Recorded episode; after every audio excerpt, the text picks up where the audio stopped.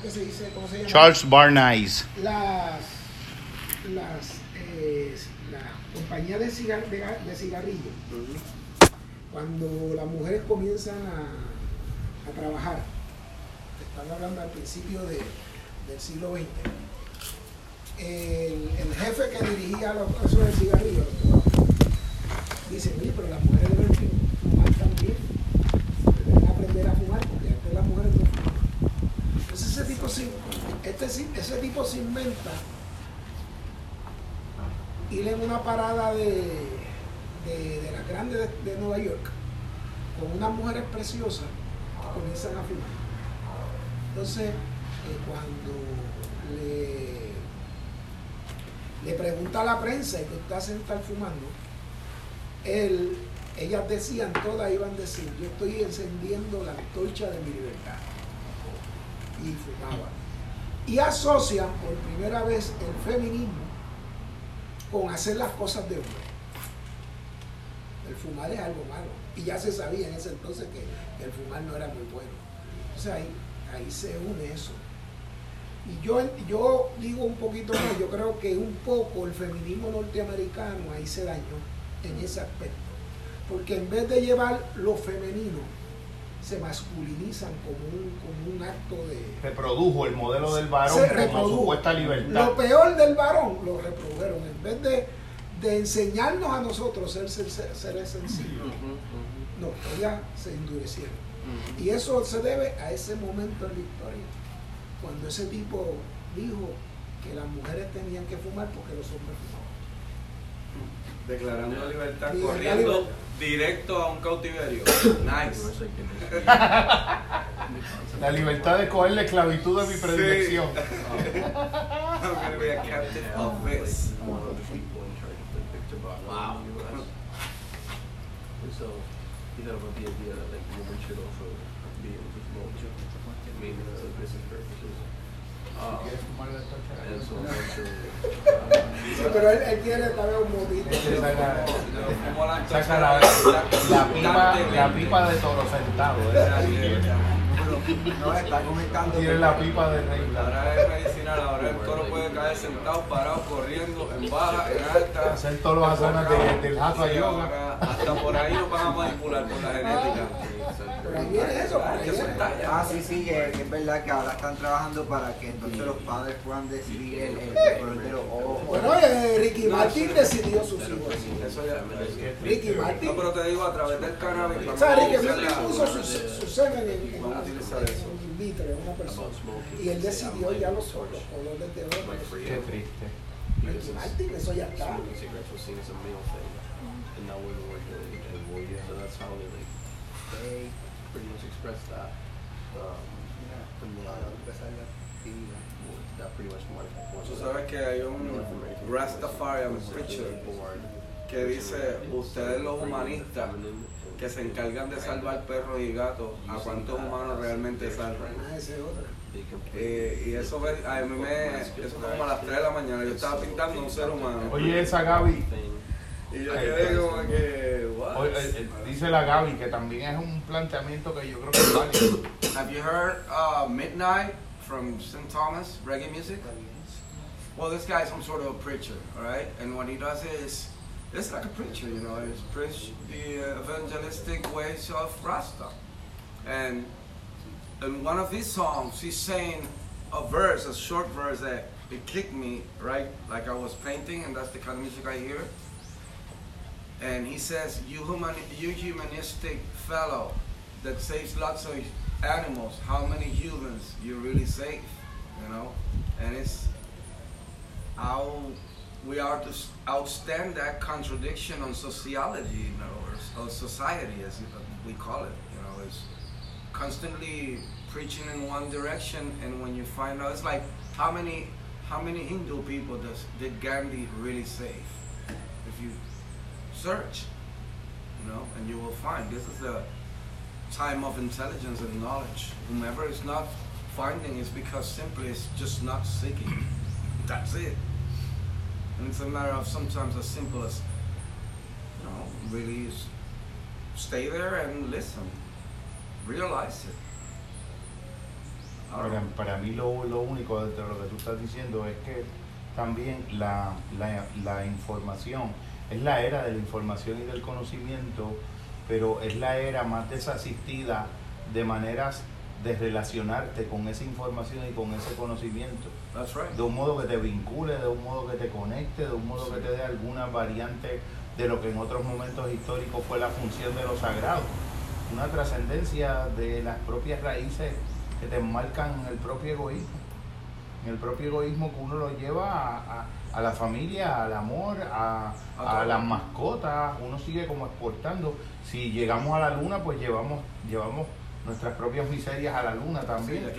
Es como una manera distinta de, de relacionarnos con esa información. Porque tenemos la información, pero no estamos más formados. No estamos más, entonces me pregunto yo, ¿necesitamos más, más información en lo que necesitamos? El mismo Piaget decía, hay momentos donde no conocemos más sino que mejor. Hay momentos de que conocer es regresar a lo que ya crees que conoces para volverlo a conocer de nuevo de un modo más interiorizado. Yo quería, antes de, de dejarle aquí a, a mi compañero, a todos, porque hace una experiencia de, de contertulios y de, y de hermanos, ya estamos en, en posicionamiento redondo, esférico, mandálico, la- la- el arquetipo del orden que nos regresa de nuestra psicosis y, de nuestras psicopatologías del egoísmo esquizofrénico, es la peor de la psicopatología y la gente no se da cuenta. La- un, un planteamiento de Picteto, este maravilloso estoico, que decía esta maravilla, it is impossible for a person to begin to learn what he thinks he already knows. Es imposible que una persona ni siquiera comience a aprender lo que ya la persona presume que sabe. Y una pequeña reflexión de el día antes del bisiesto, del febrero eh, 28, una cita de, de Epicteto. The soul is like a bowl of water, and our impressions are like the ray of light falling upon the water.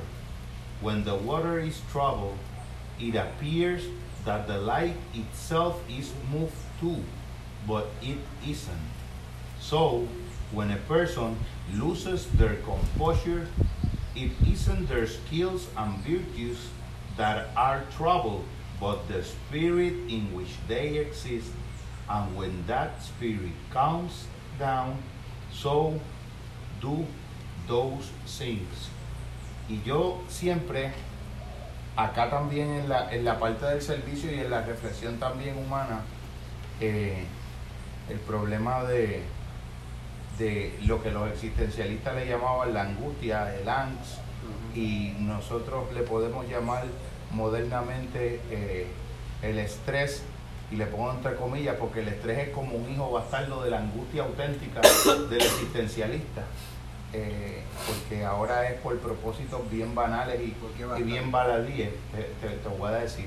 La, la experiencia de la ansiedad, que es algo producto de, una, de unos ritmos de aceleración o de percepción ilusoria de aceleración o de lentecimiento que en el fondo nos desconectan de un verdadero ritmo natural porque ya nosotros tenemos una sola manera de sentir el tiempo, la del reloj, la del fast algo, fast food, fast life, eh, fast track académico, fast and furious.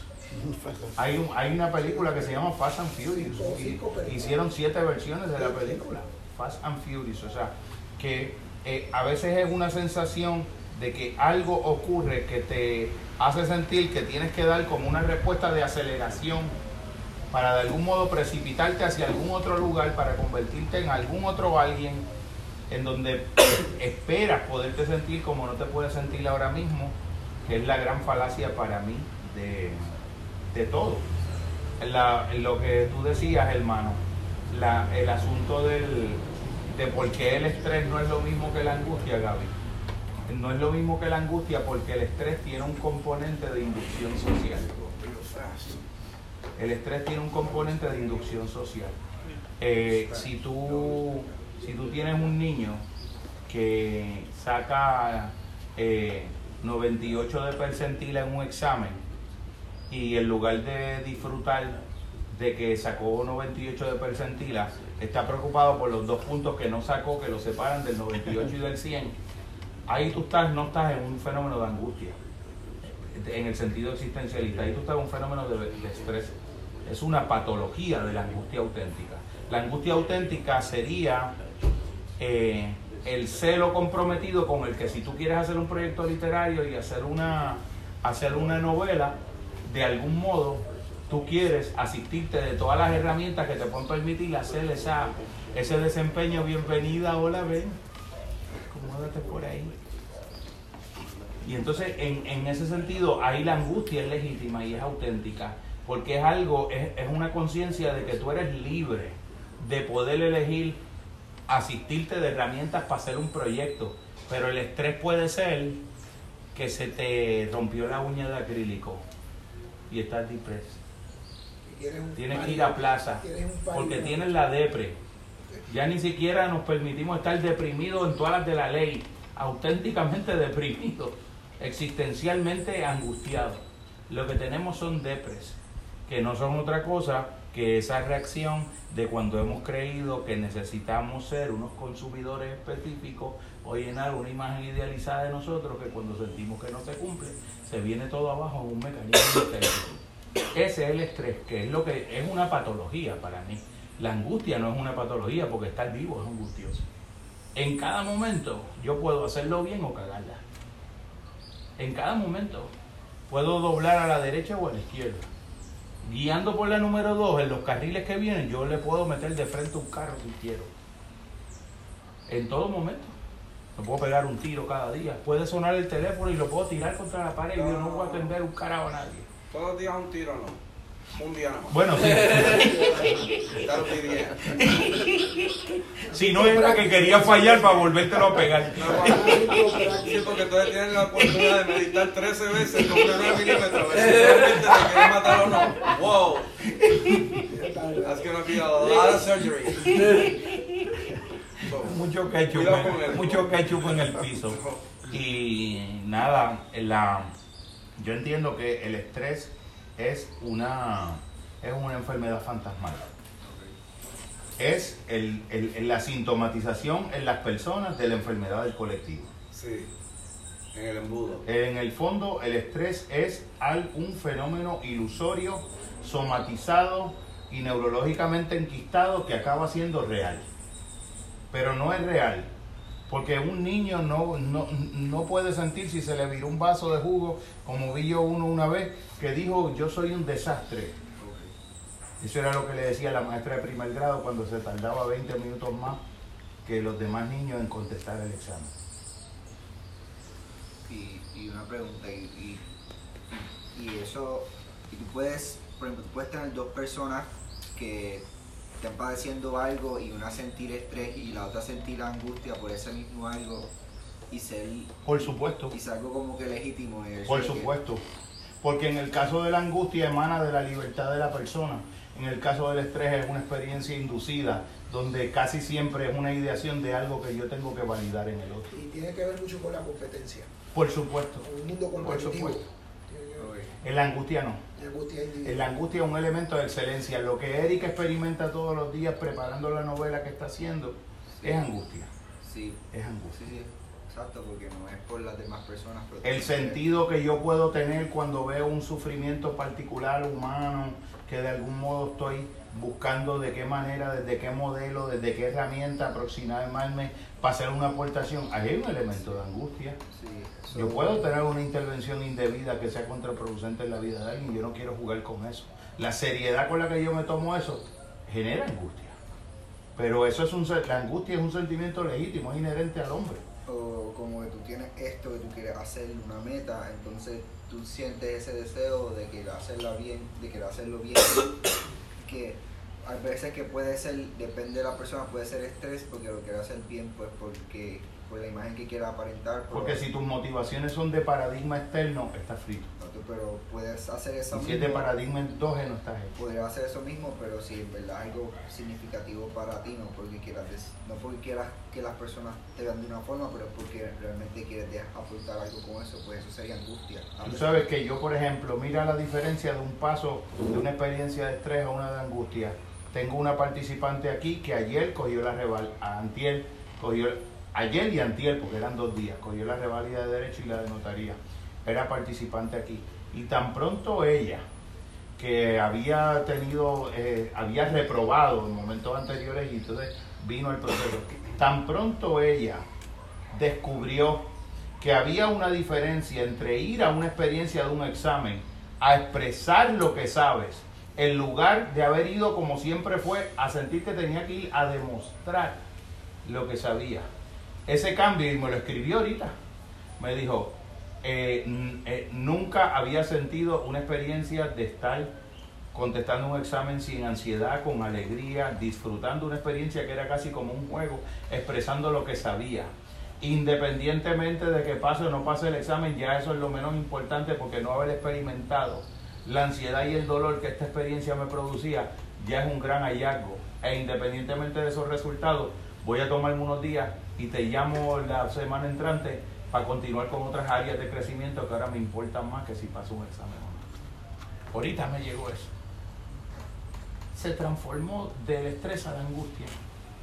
Tenía angustia, tenía un examen, ha invertido un dinero, ha- había una legítima angustia, pero ya no había estrés, ya no había un paradigma externo. Ya no sentía que del resultado del examen dependía la validación de su autoconcepto. Eso es un giro existencial distinto, porque pasas, pasas de la neurosis a la autenticidad. Es una cosa totalmente distinta. Le- el- yo quería, eh, el compañero Raymond Rivas, es un amigo mío de, de muchos años, del Departamento de Filosofía en la universidad. Eh, nos hemos dejado de ver por años, nos hemos reencontrado. Eh, somos como unos los, los igualitos, pero no los igualitos de la fiesta de la gente de cuarto año, sino eh, iguales en el espíritu. Él con pelo blanco, yo con más barriga y menos pelo, pero eh, siempre con un sentido de, de continuidad con el ideario y el Dharma que, que nos hemos propuesto y él va a compartir diferentes cosas, entre ellas un, un testimonio personal de cómo desde su vida como meditador él retó directamente eh, experiencias de, de procesos diagnósticos en su vida y el camino espiritual al que eso lo, lo condujo.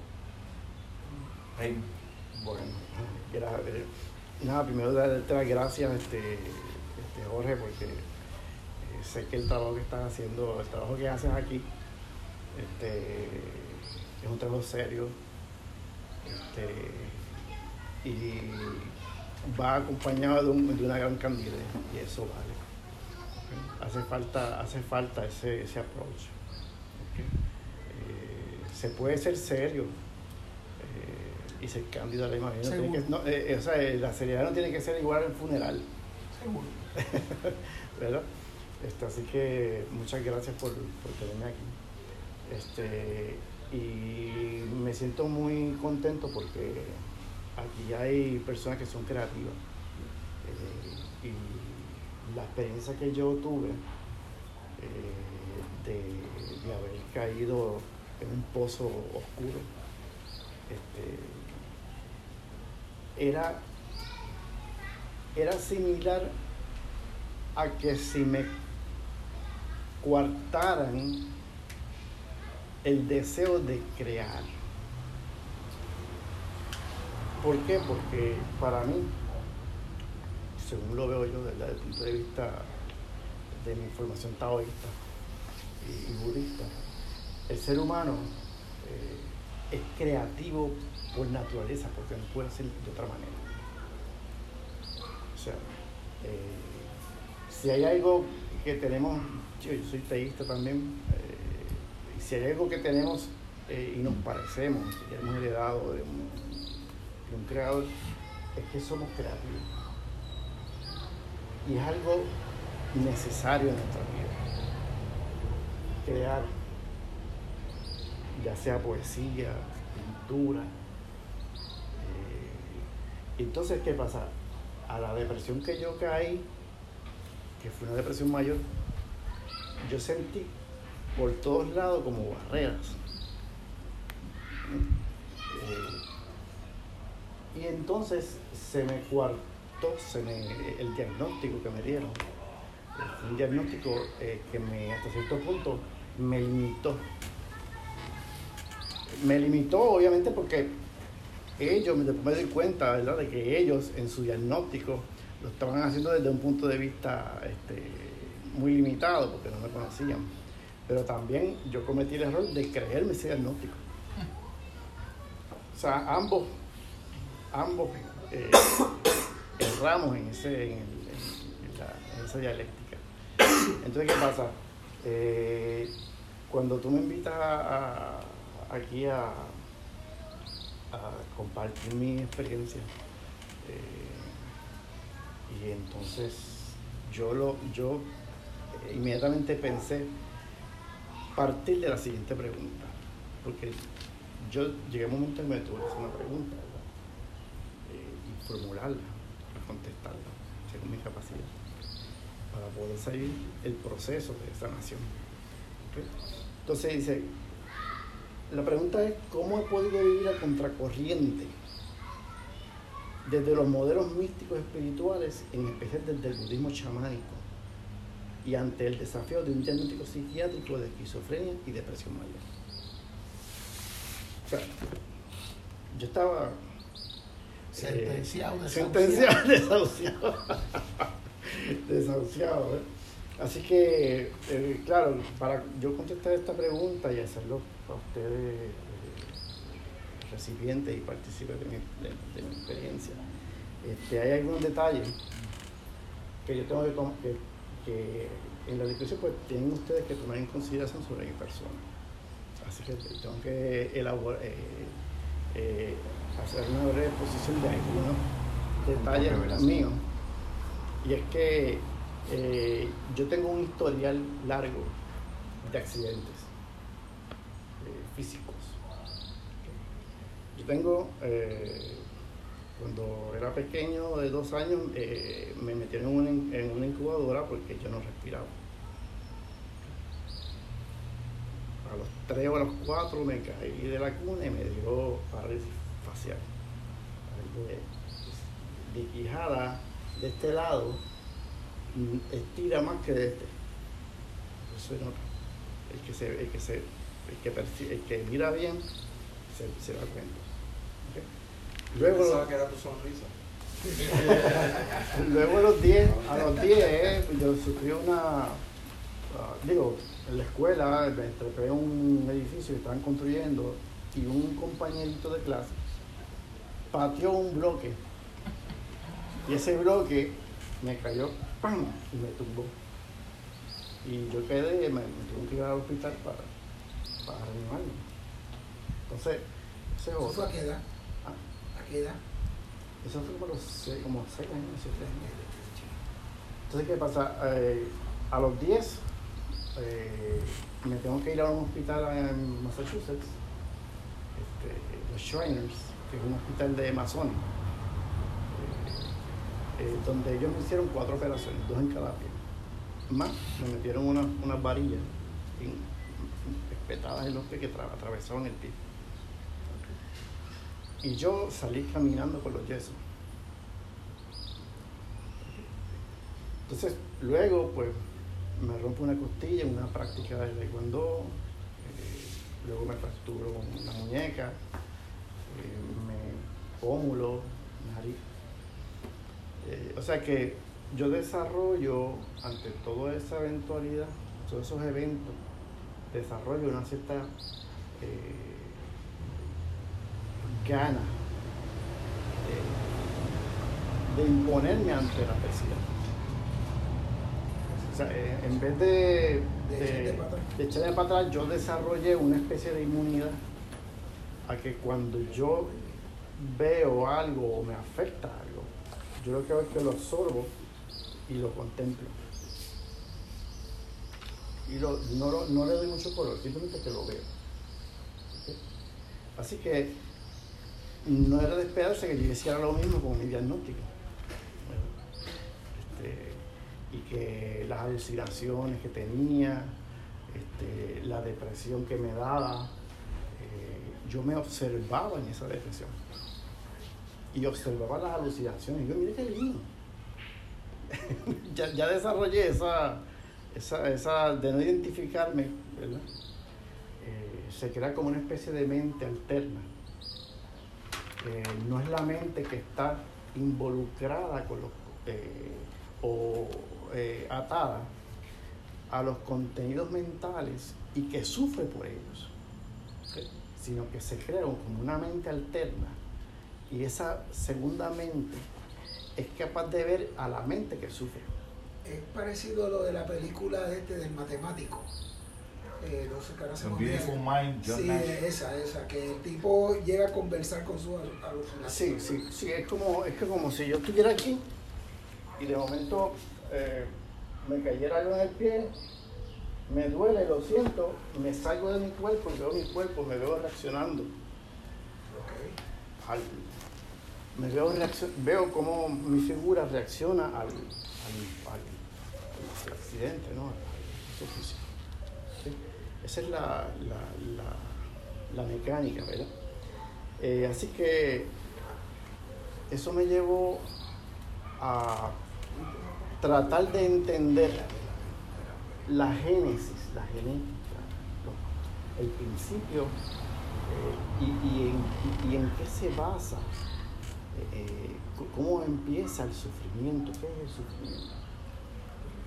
Entonces, el sufrimiento hay que verlo, no podemos, lo, lo peor que hay es negarlo.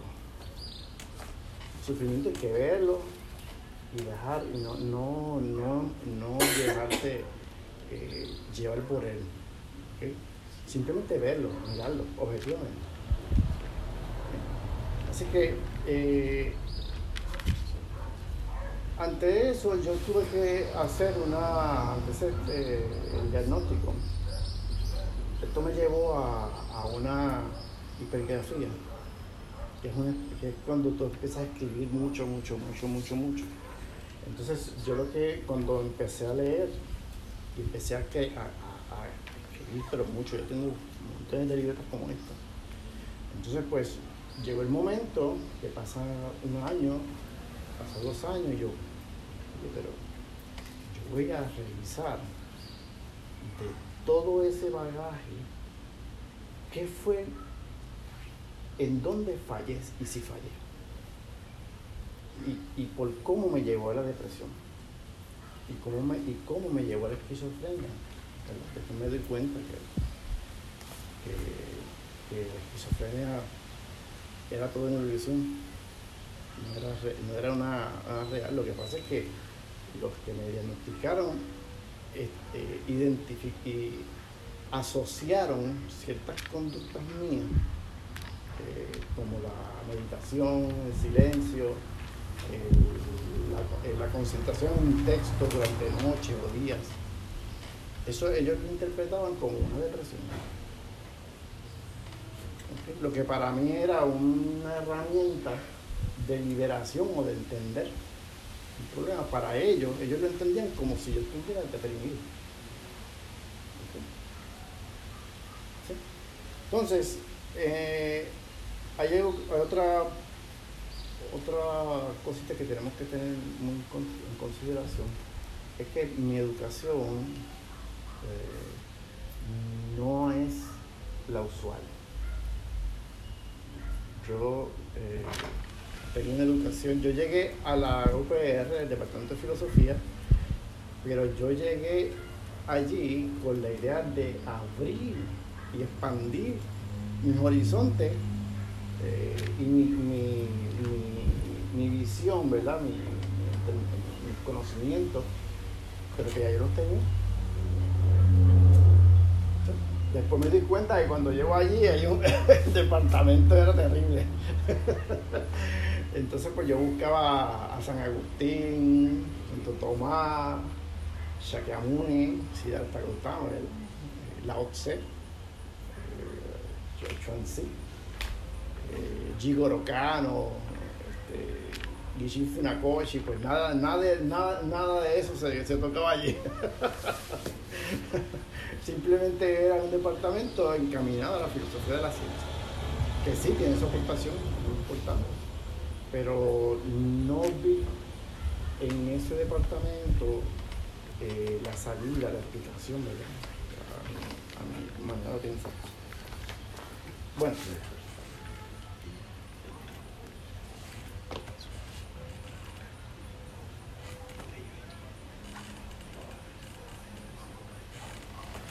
Entonces, eh, hay otra parte, otro detalle que hay que tomar muy en consideración ahorita cuando, cuando, vayamos a la, a la parte del método que yo hice, que yo usé. Este, y es mi educación en, en las artes marciales, en el taekwondo. Y hay varias, eh, varias cositas que uno aprende eh, y dicen que lo que tienen aprendido nunca se olvida. ¿verdad? Y yo me encargué de aprender y llegar hasta la médula, hasta la última. ¿okay? ¿Por qué? Porque ya yo tengo, yo, yo con el historial de, de, de adversidades que, por las cuales yo había pasado, pues me, eso me, sentía eh, con, con, el valor de meterle mano al asunto. Así que este, hay una cosita que es importante. Yo voy a poner aquí, que es la mente contemplativa. Esa mente contemplativa que no la, no la recibí del budismo, es, una, es un término que se usa mucho en budismo zen, pero yo, yo lo había en la práctica de, las artes marciales, yo lo había eh, adquirido vía la interacción con el oponente. Te voy a decir cómo se hace esto. ¿Okay? La mente contemplativa no es la mente lógica.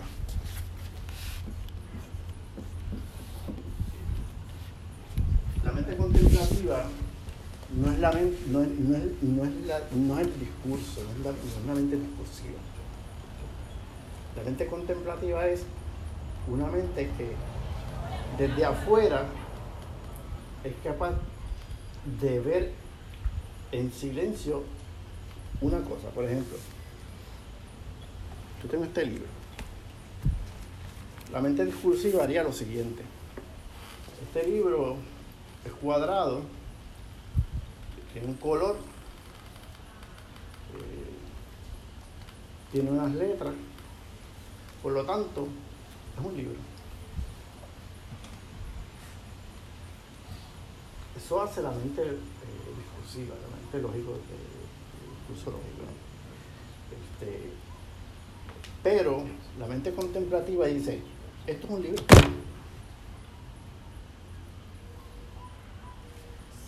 Por eso es que los artistas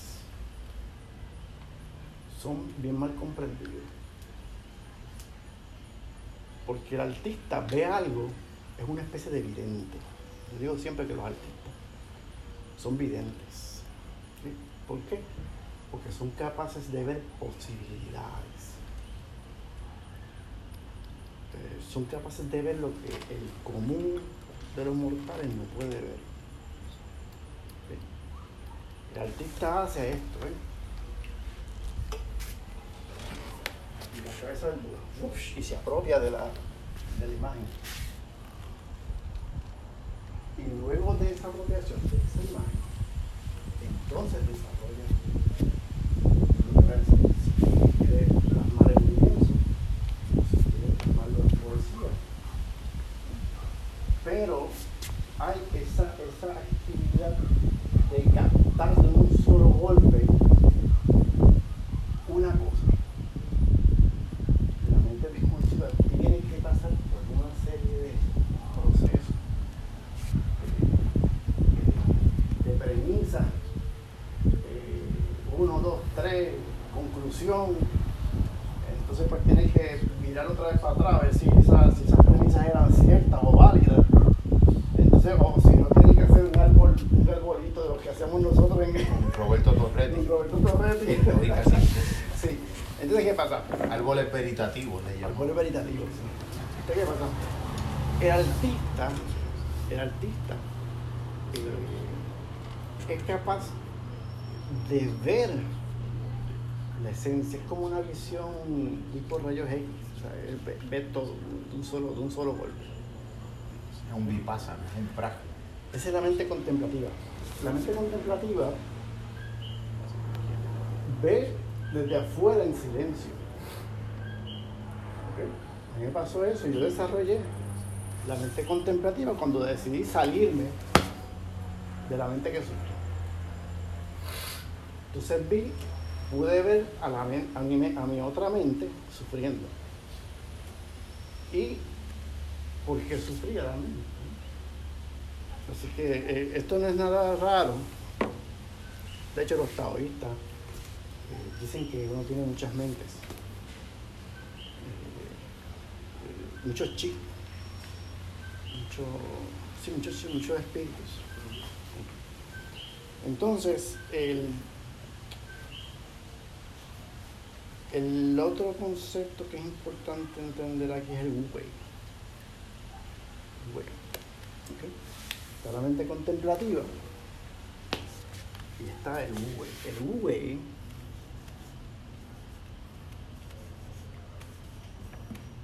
es todo manifestación que no es forzada, sino que es natural. Manifestación natural.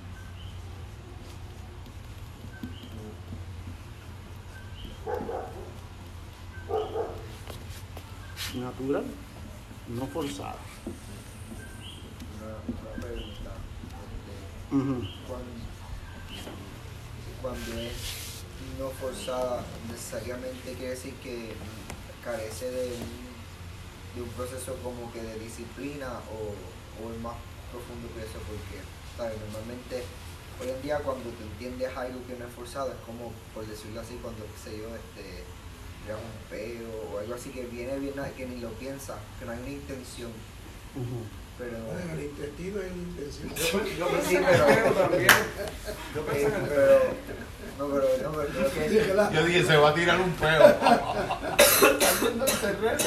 No, porque por ejemplo, yo soy, yo soy, yo soy músico, entonces, cuando, ¿sabes? Cuando pues ya estás hablando de artista, Claro. pues hay veces que, fíjate, lo, lo de no forzado como que, porque muchas veces cuando quiero hacer algo, pues, sí lo siento forzado, pero no sé si es que tú estás hablando de forzado, pero es que se o entiendes, porque no es lo mismo, tal vez no sea lo mismo de donde tú estás partiendo a donde por lo general se parte. Vamos, vamos a eliminar esto. Porque esto- ¿Puedo, ¿Puedo hacer una No observación? Sí, claro. Pero tú te refieres por la disciplina que, que, que lleva de por sí implícita la cuestión de la, Sí, de la música. Hay un rigor, sí, porque hay un. no es- Sí, pero tú sabes cuánta gente se educa en una cosa para la cual no tienen ni el más mínimo talento, ni el más mínimo feeling, ni siquiera el mal llamado flow. Si la música te nace, te nace el natural. Que tú te quieras educar para lograr constituir algo con lo que ya te nace hacer, pues eso es aparte.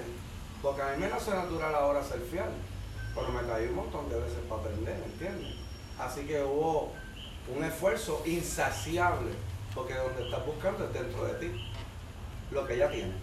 Yo creo que, por ejemplo, por dar otro ejemplo, la, Por lo menos en la música, porque yo soy un poquito músico, pero por falta de esfuerzo no estoy tocando. Y por miedo a la gente, a las multitudes. Pero toqué una, en, un, en un ambiente flamenco, en donde a veces había gente como así, y dos o tres más allá dando palmas, otros por allá cocinando. But they were close as friends. Entonces no era como estar en un coliseo, siendo guitarrista de Ricky Martin. ¿Entiendes? Ya eso, si ese es el esfuerzo que tú dices, pues a mí me, a mí me llama la atención una, una frase que decía eh, eh, Deepak Chopra. eh, me encanta hasta el acento hindú, Que Ella no se sabe de qué es la with effortless ease. With effortless ease. Y de algún modo, el, el ejemplo que yo traigo, que es de la poesía, eh, T.S. Eliot, aquel gran escritor inglés, él decía eh, en, su, en su recomendación a cualquier escritor que aprendiera la técnica como, como el más riguroso de los técnicos al más alto nivel que pudiera y que después lo olvidara. Cuando se hubiese cerciorado que esa técnica la había aprendido al nivel óptimo de desempeño magisterial, entonces la olvidaba. Pero cuando la olvidas sucede algo y es que de algún modo la recuperas como una segunda naturaleza. Ahí llegas al Wu Ahí llegas al Wu no antes, porque si hay una, si hay un craftsmanship, si hay un trabajo artesanal sobre la palabra que se te resiste, sobre la página en blanco que, que te vence como por inercia, en el Canva. Eh, Pablo Picasso, por ejemplo, decía, el genio es 90% esfuerzo y 10% talento, musa, inspiración, el modo en que le quisieras llamar. Y si la inspiración me va a acontecer o quiere encontrarme hoy, que vaya a buscarme en el taller donde estoy pintando todos los días. Fíjate, fíjate qué, qué posicionamiento tan maduro. O sea, mi compromiso con mi etos, con mi, con mi sendero, con mi práctica, va más allá de lo que mi estado de ánimo variable y oscilante diario me dicte. O circunstancias. Un pintor pinta. ¿Cuándo? Siempre es un pintor. ¿Está deprimido? Pinta. Pinta desde su depresión. Hace lo mejor desde ahí. ¿Está en un episodio psicótico? Pinta desde el estado psicótico. El escritor escribe, está desgarrado en, un, amor desgraciado, pudiéramos llamarle, o un amor, ¿cómo es que tú dices? Yo soy la única persona que ha vivido un amor derrotado que antes de que el amor hubiese sido. Y aún así puedo novelar ese amor desgraciado, que es el testimonio del compañero, y lo puedo decir porque no es una, no es una interioridad eh, de la amistad ni clínica, ni mucho menos, sino que él la comparte. O sea, nos posicionamos. esto no excluye, porque la, misma civilización que, que, que, crea y codifica este concepto del Wu Wei, también hace su sacén en el invierno, también hace su sacén en el calor, también hace su sacén en el agua, también hace su sacén en el hambre. El, el, hecho es ese posicionamiento que va más allá de todo cuando tú estás a un nivel de compromiso donde tú eres una totalidad indivisa con lo que haces y con lo que has optado. Como le pasó al compañero Tony. Cuando vino aquí en la otra presentación, un, un, fuego se incendió en su mente, que ya estaba, esa vela siempre ha estado encendida, pero ese fuego lo incendió, lo convirtió en un incendio forestal. Ya se está pensando en otras dimensiones, creando otras dimensiones, y ya decidió, el pintor pinta. El pintor no está ligando cemento un día y pintando otro llega un momento donde tiene que pintar y el escritor tiene que escribir y el músico tiene que tocar y el terapeuta tiene que asistir. ¿Cuándo? Siempre. Ese es el nivel de, consagración sacerdotal de, todo lo que se lleva a ese nivel de Wu Wei, que no es, fíjate que mi amigo José Velázquez siempre decía, Jorge, cuando se habla del pensamiento chino y se habla de la ley del mínimo esfuerzo, nosotros acá con el modelo americano, eh, pensamos que el mínimo esfuerzo es la mediocridad, pero es el mínimo esfuerzo en la máxima eficiencia. Que yo tenga, un, que yo tenga un, un, diseño mental y una madurez mental que me permita entender cuál es la manera que con el mínimo esfuerzo yo alcance la máxima eficiencia. No es el mínimo esfuerzo de la mediocridad o el virtuosismo del que hablaba Johnny Pacheco, el flautista de la Fania, que decía, Virtuoso no es un flautista que toca 200 notas por minuto. Virtuoso es el flautista que toca la menor cantidad de notas donde van y cuando van, para el mayor de los efectos. Él estaba haciendo Wu Wei sin saberlo, aunque no conociera el concepto. Por instinto. Sí, eh, lo que pasa es que este tipo de acción natural, eh, eh, te puedo dar un ejemplo, como por ejemplo, yo estudié eh, cuatro años de, música en el Instituto Cultural con Paquito López y, y aprendí a leer música. Pero cuando terminaba el, el, semestre, hacían una fiesta y se daban cita los viejitos. que no habían nunca eh, estudiado música y que fueron allí por, por rellenar, por, por cumplir con unos requisitos. Pero entonces tú empiezas a ver este- estos cuadristas que empiezan a crear, a crear de la nada. Eh, es como los, los, los- eh, improvisadores. A mí me cuesta hacer una poesía. Pero viene un, un viejito de allá arriba, de, de eh, y, te canta una décima, y la saca así. Lo más nervioso es que muchos de ellos ni leían ni escribían. Ujú. O sea, Claro. Entonces, ese es, e- ese es el way, porque es natural. Todo lo que, lo que la depresión, eh, muchas veces, en, en mi caso, lo que había era eh, eh, un. me hacía caer en, una, en un estado no natural. No podía manifestarme quiero manifestarme porque toda la manifestación que yo hacía, sea artística o Como de fix it. Como, vamos a arreglarlo ahora mismo. ¿Qué hay que hacer? ¿Cuál es el método? ¿Qué hay que leer? ¿Qué hay que esto?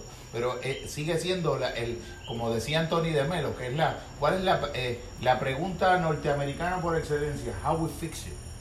Pero entonces cuando vas al- a, las dimensiones más internas de las cosas, no se trabajan en un modelo de fix it. Porque no es una goma ni un carro que se te dañó la mecánica y llevarlo al mecánico. Es un proceso de una naturaleza totalmente distinta, pero que uno está trayendo lo que Krishnamurti hubiese llamado la mente mecánica, la está trayendo a, una, a otras dimensiones de la realidad donde eso no aplica. Entonces, eh, por eso es que este, ahí es que viene eh, eh, muchas muchas de las de, de las personas que son altamente eh, dis- discursivas, no digo digo, discursivas de, de- te digo de, de- de que pa- siguen unos patrones de, de discurso, no muchas veces no entienden a los artistas. Por ejemplo, un abogado. Hay muchos abogados, sí, hay muchos abogados que son artistas, tocan su guitarrita, pero no entienden eh, lo que es ser un artista. O sea, ese proceso de creación que es natural, eh, no, es, no es deliberado. ¿no? Por ejemplo, el- el- ejemplo que traje ahorita, estando con uno de ustedes, el ejemplo de Michael Jordan. Michael Jordan cogía el balón, eran dos. Pero si él coge la bola y se pone a, a medir mucho, se le va el tiempo. Pero cuando se, acaban la- se acababan las temporadas, entre el final de una temporada y el comienzo de la próxima, estudiaba los números de cuáles eran las áreas en las que había sido menos eficiente y se acuartelaba a entrenar solamente en el área menos diestra que tenía y cuando llegaba el próximo season ya estaba en good way. Pero había un entrenamiento Había también. entrenamiento. Sí, sí. No, no se riñe, es lo que... Bueno, es que solo- lo que le fluye solo es el instinto de ir cada vez optimizando más el Exactamente, funcionamiento. exactamente. Y su instinto natural no es jugar más, es evolucionar más dentro de lo que él ya masterizó. ¿sabes? Es un perfeccionamiento artístico. Exacto. Es, arti- es Tú no te puedes cansar de ver a Picasso. Tú no te puedes cansar de oír a, ¿entiendes? A García Márquez, de ver estas cosas, porque ya sea un escritor o lo demás. eh, Quijote, ¿cuántas veces en una vida tú lo vas a poder leer y sacarle 20, 30 pinturas más con tantas escenas que hay ahí? Por eso lo veo yo, a lo mejor este es literato y lo único que ve son nuevas opciones de sacar otras cosas, ¿entiendes? en el Lo- lenguaje. lo que yo le Ajá, quiero- cada cual en su, en su, en su manifestación natural. Sí, lo que yo le quiero traer es eh, cuán incomprendidos es el espíritu artístico, la mente artística. ¿Sí? Es el, el- eh, el, eh, Puerto Rico todavía, todavía eh, tenemos mucha producción, pero hay muchas cosas que tampoco no es de muy buena calidad. Este, pero sí hay muy buenos artistas y están haciendo también este, su intento. Pero todavía al artista puertorriqueño no se le toma en serio. ¿Por qué? Porque no entienden, no comprenden. Las personas que están encargadas de hacer valer esos espíritus eh, creativos no entienden. Para muchos de ellos, ese espíritu Uwey es locura. Porque es contrario de la lógica del capital también. Es que siempre uno tiene que llegar a lo mismo aunque no quiera. Contrario de la lógica del reino de las cantidades, del paradigma de lo cuantitativo y de la lógica de la productividad. es, eh, eh, rompe la lógica de la mecánica social. Es una cosa subversiva. Subversiva. Sí, Pensar por uno mismo ya es un acto revolucionario. En un mundo que tiende al pensamiento normativo, donde hasta las reacciones son estereotipadas, todo el mundo está deseando lo mismo, creyendo que es una casualidad. Sí, y si, y si empiezan a crear cosas que, que, que, el sistema no lo, no lo registra, lo ve como algo extraño, ¿verdad? O no rentable, o, o simplemente... Sí, como lo que está eh, experimentando Jim Carrey ahora mismo. Definitivo, definitivo. Oh, estoy parado. A, mí el, el, eh, la mente contemplativa, cuando yo empecé a ver estos términos, empecé a retomar todo, todo mi pensamiento eh, filosófico, me di cuenta que muchos de estos diagnósticos este, lo que hacen es que eh, cortan, como que castran, al, artista. es una especie de, de sello entonces no puedes creer más. Es lamentable la resistencia que también cuando ya una persona ha interiorizado una identidad donde las categorías patológicas son las que existen, que llegue una persona y me diga, ¿cómo se llama lo que yo tengo? Y yo busco por todos los medios posibles de, de no ponerle un nombre porque no entiendo que es para nada útil. Es completamente inoficioso en ese caso decirle cómo se llama en una taxonomía que es puramente descriptiva y que es casi mecánica por completo. Y que una persona a quien por primera vez tú seas como terapeuta el primer ser humano que no lo trata como alguien enfermo se sienta raro y te reproche que el, único problema el único problema de Joel es que me trata como una persona normal. O sea que ya tú has institucionalizado en tu mente tu visión de ti mismo como alguien enfermo, que ni siquiera la mirada de un terapeuta que no te está viendo desde la enfermedad, tu tendencia es a no aceptarla y a ver como raro ese abordaje donde tú le estás retando el modelo que ya interiorizó, que no es de él mismo. Sí, de verdad, tú, tú tienes una sensibilidad que no, que no, no es reconocida en otro. Y creo que yo he visitado psicólogos o sea, este, me, llegar a, esa, a ese maridaje entre profesionalismo y, sensibilidad. Eso es bien raro. O sea, de hecho, el sistema no está para eso tampoco. Creo que crea ese tipo de. En definitivo. Entonces, ahora, Fíjense que la, estamos hablando de cosas donde la fuente primordial de, la, o sea, la materia prima por la que trabaja el artista es la realidad inmediata. por eso es que el budismo zen, en cierto sentido, va, es, es, como buscar la sabiduría más allá de los textos, más allá de los libros.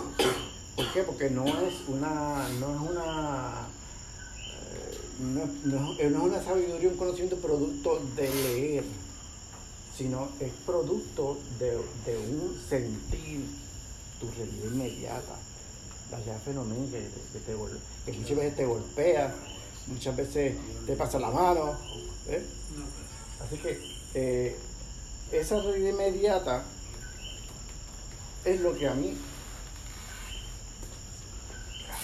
me preocupa un poco porque en mi caso, eh, en mi caso, la realidad inmediata me golpea el cuerpo.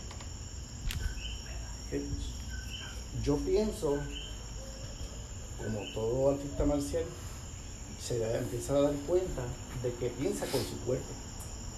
Qué bien, qué bien. Qué bien. O sea, eh, muchas veces encajamos eh, el pensar en la cabeza. ¿Ok? Pero no nos damos cuenta de que hay un cardio. ¿Ok? Ahí vienen los eso es viejísimo, eso es muy antiguo, los chakras. Que son solamente eh, vórtices energéticos. Así que mi cuerpo mi cuerpo, yo, mi, formación eh, en el taekwondo tradicional eh, y las experiencias que he tenido eh, en distintos accidentes como el- o problemas de salud me han, están, están escritas en mi cuerpo. Mi cuerpo es mi libro, es mi texto, yo lo leo.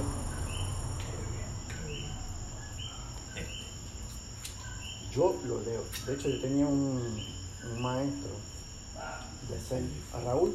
No sé si a Raúl. Raúl, claro, licenciado. Eh, A Raúl me, dice- me decía, mira, el mejor libro es la mente. no leas más, no busques más libros, mira, la, mira, mira tu mente, para que tú te, te vas a entretener. ¿Viste? Así que yo, como artista marcial, como taekwondoísta de muchos años, empecé a los 13 años, porque aquí era- cuando tenía 13 años, me habían operado los pies, en Puerto Rico no había lo que se conoce hoy como terapista físico. Así que yo tuve que asistir a una escuela eh, que me llevó mi hermano, una escuela de carácter para darme movimiento y rehabilitarme. ¿Mm? Pero la rehabilitación duró hasta hoy. Tengo 53. De los 13 a los 53. O sea que en mi cuerpo yo tengo escrito eh, todas esas experiencias. Por eso es que entonces eh, el conocimiento que yo tengo no es producto del mucho leer. No porque el mucho leer no sea bueno. Es que soy distinto. En mi caso, mi cuerpo es el libro. ¿Ok? Entonces, y eso yo lo, yo lo después lo, lo, pude, lo pude ver, porque una vez eh, yo había estado en un intercambio de, intercambio de golpes y el oponente que yo tenía al frente era un, era un cinturón bien alto, bien, alto y me dio un golpe que yo sentí cuando la carne y el músculo se hundió. Y el músculo se quedó hundido. Pero se quedó hundido porque yo le di mucha tensión tan pronto comencé de nuevo el combate yo sentí cuando el músculo hizo ¡uf! y volvió a la normalidad ¿Ok? ¿Por qué eso es así? Los taoístas ya de- desde, yo creo que de 3.000 años antes de Cristo ya lo sabían. Que cada órgano del cuerpo tiene una, es una, una personalidad. Por eso ustedes ven muchas veces, un ejemplo de esto, es que cuando hay un trasplante de órganos, el cuerpo decide si ese órgano lo recibe o no lo recibe. El cuerpo hay que decidir. Entonces Incluso- ahora, entonces incluso ahora- había un, quería, perdona que te interrumpa, eh, un caso que se registró en los Estados Unidos. Esta persona recibe un trasplante de corazón y empezó como a las dos, tres semanas a tener unas pesadillas recurrentes que nunca había tenido, donde estaba eh, siendo eh, violada. Eh, una niña que estaba siendo violada y siguió teniendo las pesadillas, fue a psicólogo, subieron la escalera, fue a un psicólogo, el psicólogo lo mandó a un psiquiatra, el psiquiatra lo mandó a un psiquiatra forense y eh, en un momento dado eh, buscaron, mira, esto hay que esto hay que cotejarlo porque esto está muy anómalo y lograron encontrar en las actas del centro de trasplante de órganos eh, la identidad de la persona que había sido la donante del órgano y era una niña compatible con las descripciones de su pesadilla. Trajeron un agente del FBI. Él describió la pesadilla, describió el rostro del hombre que eh, él veía en la pesadilla violando a la niña. Hicieron el boceto, capturaron a la persona y dejó de soñar en la pesadilla. That's genetics right there.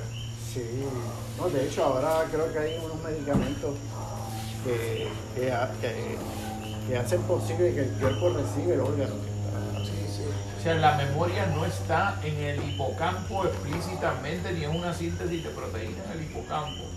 Está en el cuerpo como un codificador, como de una especie de iCloud. De la misma manera que un laptop eh, maneja un iCloud, así maneja el cuerpo humano la codificación de la memoria, que alguna de ellas celularmente está inscrita en los órganos. De hecho, la, de hecho hay una célula, hay una célula, de hecho hay una célula que son las células B, que son células memoria.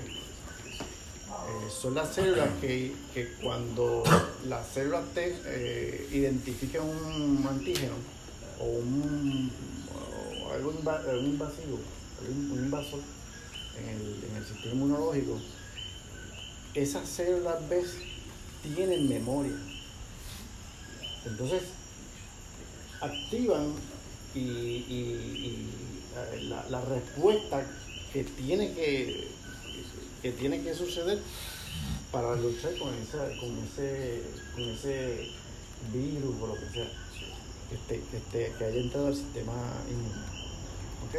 Así que el, el cuerpo es como un pergamino, yo, yo lo veo como si fuera un pergamino. Eh, es una biblioteca. Entonces, ahora,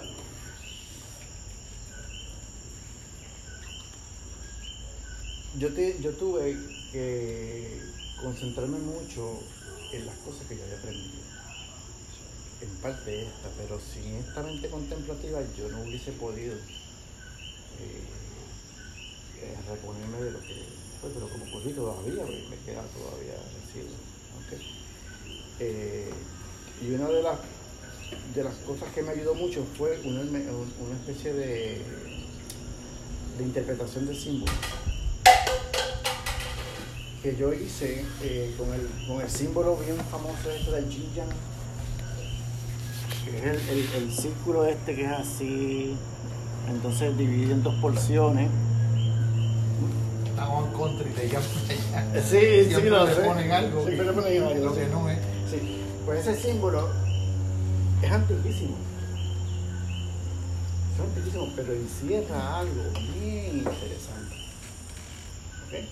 Y es que en una, en, en una realidad, en, en- una realidad, por ejemplo, en el ahora, aquí mismo están las condiciones y el, y los, y el germen para que esto se convierta en otra cosa. Así que yo tenía, yo apliqué esto, mi condición, y dije, espérate, porque el sufrimiento que yo tengo, eh, ese mismo sufrimiento tiene que tener en él mismo el germen de su contrario. Definitivo. Entonces ahí yo dije, pues espérate, hay salida.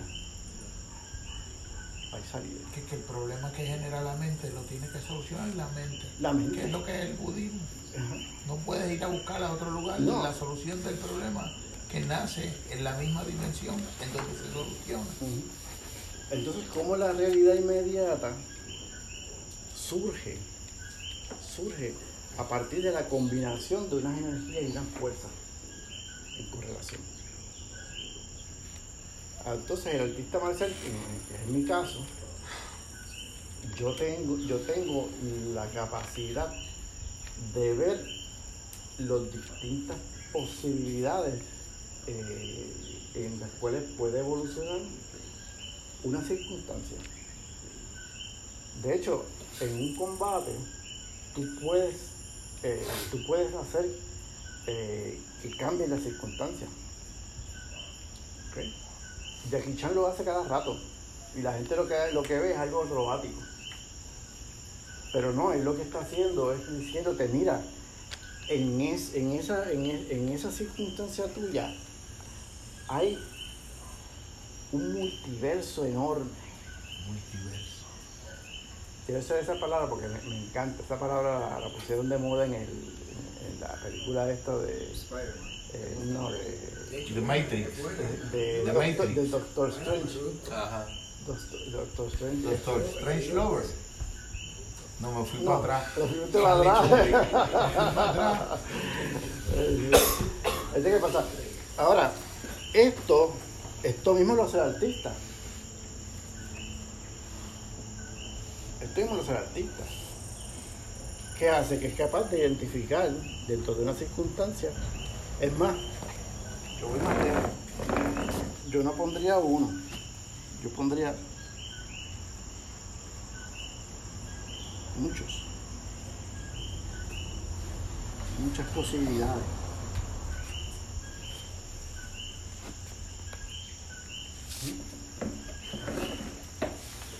Claro, eso es una mente que ha llegado su, que ha llevado su poder contemplativo al máximo. Sé, no sé si ustedes han ido a una barbería y se han sentado. Yo hace tiempo que no voy. pero yo tuve esta experiencia, mira. Yo fui a una barbería. No, trató de vender un cuadro, no, pero, no, pero yo fui... Los influencers de antes te lo venden porque tienen ahí. El tipo me eso, Mira la uva, mira la uva playera. Yo, yo, una vez fui a una barbería y me senté y entonces estaba un, un, espejo así y cuando yo vi estaba en la parte de atrás otra persona sentada contra la pared y contra un espejo también porque le iban a atender. Entonces, como la realidad hacía, se, se, se dividía en muchos planos. Ese es el efecto de la mente contemplativa el, el, hoy leí casualmente un, un, artículo que se hizo un experimento cuántico. Uh -huh. eh, eso tiene un nombre, pero eh, no, no, me recuerdo. Que un, viendo una molécula X, dos personas diferentes ven cosas totalmente diferentes. O sea, cada, cada persona crea su propia realidad. Y los dos son válidos. Y los dos son válidos. Y los dos, ese es el elemento bien interesante a me pareció y, y, lo probaron cuánticamente. O sea que la realidad no es una, es mucha realidad de la misma vez. Ahora, fíjense ahora la, la, definición de esquizofrenia. Jorge, tú podrías más o menos. La, algo así bien por encima.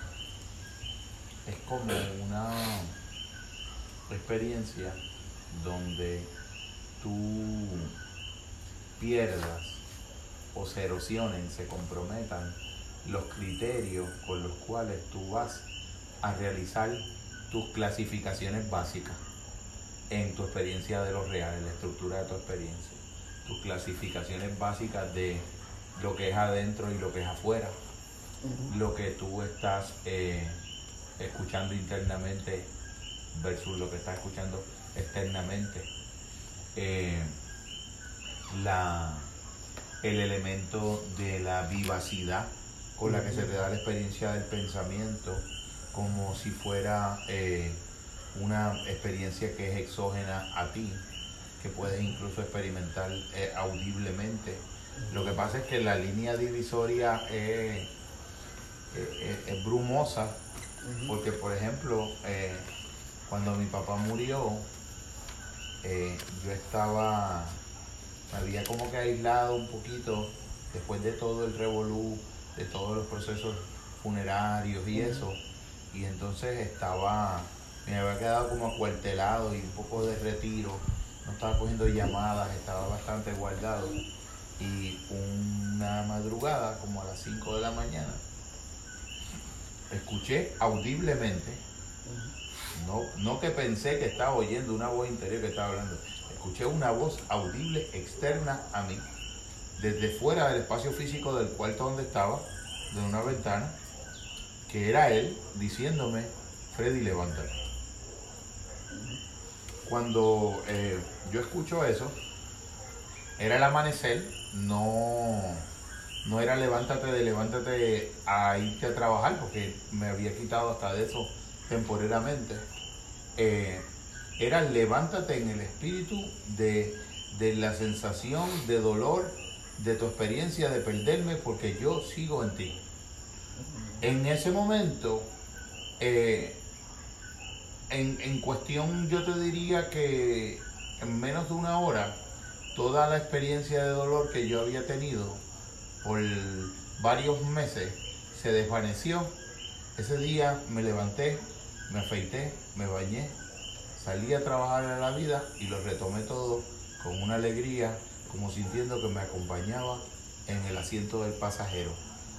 Desde una perspectiva eh, descriptiva de estas eh, objetivantes, eso sería una alucinación.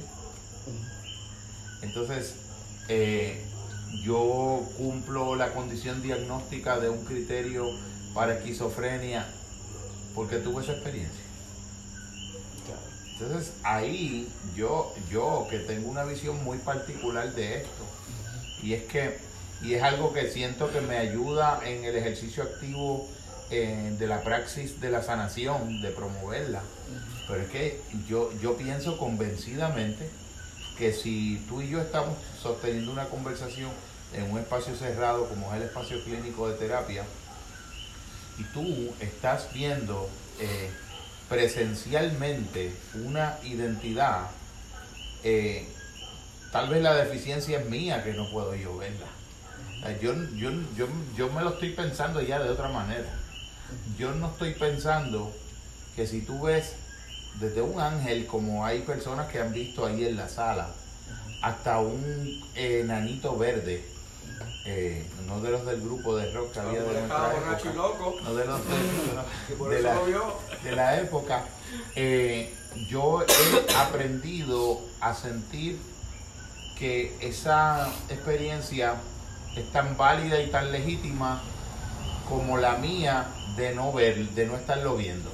En ese mismo momento, en esa experiencia, y considero, en algunos momentos me he cuestionado si la dificultad perceptual la tengo yo de no poder ver. Porque soy de la idea de que lo que nosotros le llamamos alucinaciones es un universo muy vasto de cosas que son bien distintas allá adentro y que usamos como un concepto abarcador para describirlas todas. Y uso siempre un ejemplo de un vídeo que hice una vez que se llama sobre si la mente es o no el adentro o el afuera del cerebro. Y narro una anécdota donde hago una pregunta y es que eh, hipotéticamente esta persona va a un espacio amazónico, se encuentra con un árbol, extrae una parte de la corteza, la prepara, la fuma, la consume ritualmente y tiene una experiencia eh, visionaria. Y cuando la experiencia eh, ya es un recuerdo que está recordando en su mente, no la experiencia activa en tiempo real por primera vez, él no sabe o él se está preguntando si la pasta vegetal que fumó causó lo que vio o que lo viera. Y eso que parece un juego de palabras para mí es una diferencia, o sea, tú, eh, dependiendo de lo que tú contestes, tú estás contestando cuál es tu metafísica y cuál es tu ontología. Causó lo que vio, la pasta que fumó o que lo viera. Las personas que nos posicionamos en la perspectiva de que causó que lo viera, dejamos siempre abierta la posibilidad de que el estado visionario de predisposición visionaria que crea la alteración bioquímica no está creando cerebralmente él mismo como la causa un efecto la experiencia que está viendo, sino que lo que está creando es la posibilidad de que eso sea perceptible a la persona. Son dos cosas total, totalmente distintas, porque yo el criterio que, que establezco en el asunto de la, de la persona que tiene la alucinación no es entrar en un dilema ontológico o un dilema metafísico de si esa experiencia alucinatoria tiene una fundamentación eh, esencial y real última, como lo que dice el profesor. Metafísica es una cosa, ontología es otra, porque en un sentido estricto, si lo fuéramos a llevar a, una, a un rigor filosófico como el de la clase, también mi experiencia de no verlo es una metafísica. O sea que yo no, yo no, yo no, yo no puedo, lo importante para mí no es si ese, el contenido de esa alucinación tiene un fundamento metafísico último, eh, real, sino qué experiencias se pueden construir a partir de estar teniendo esa experiencia.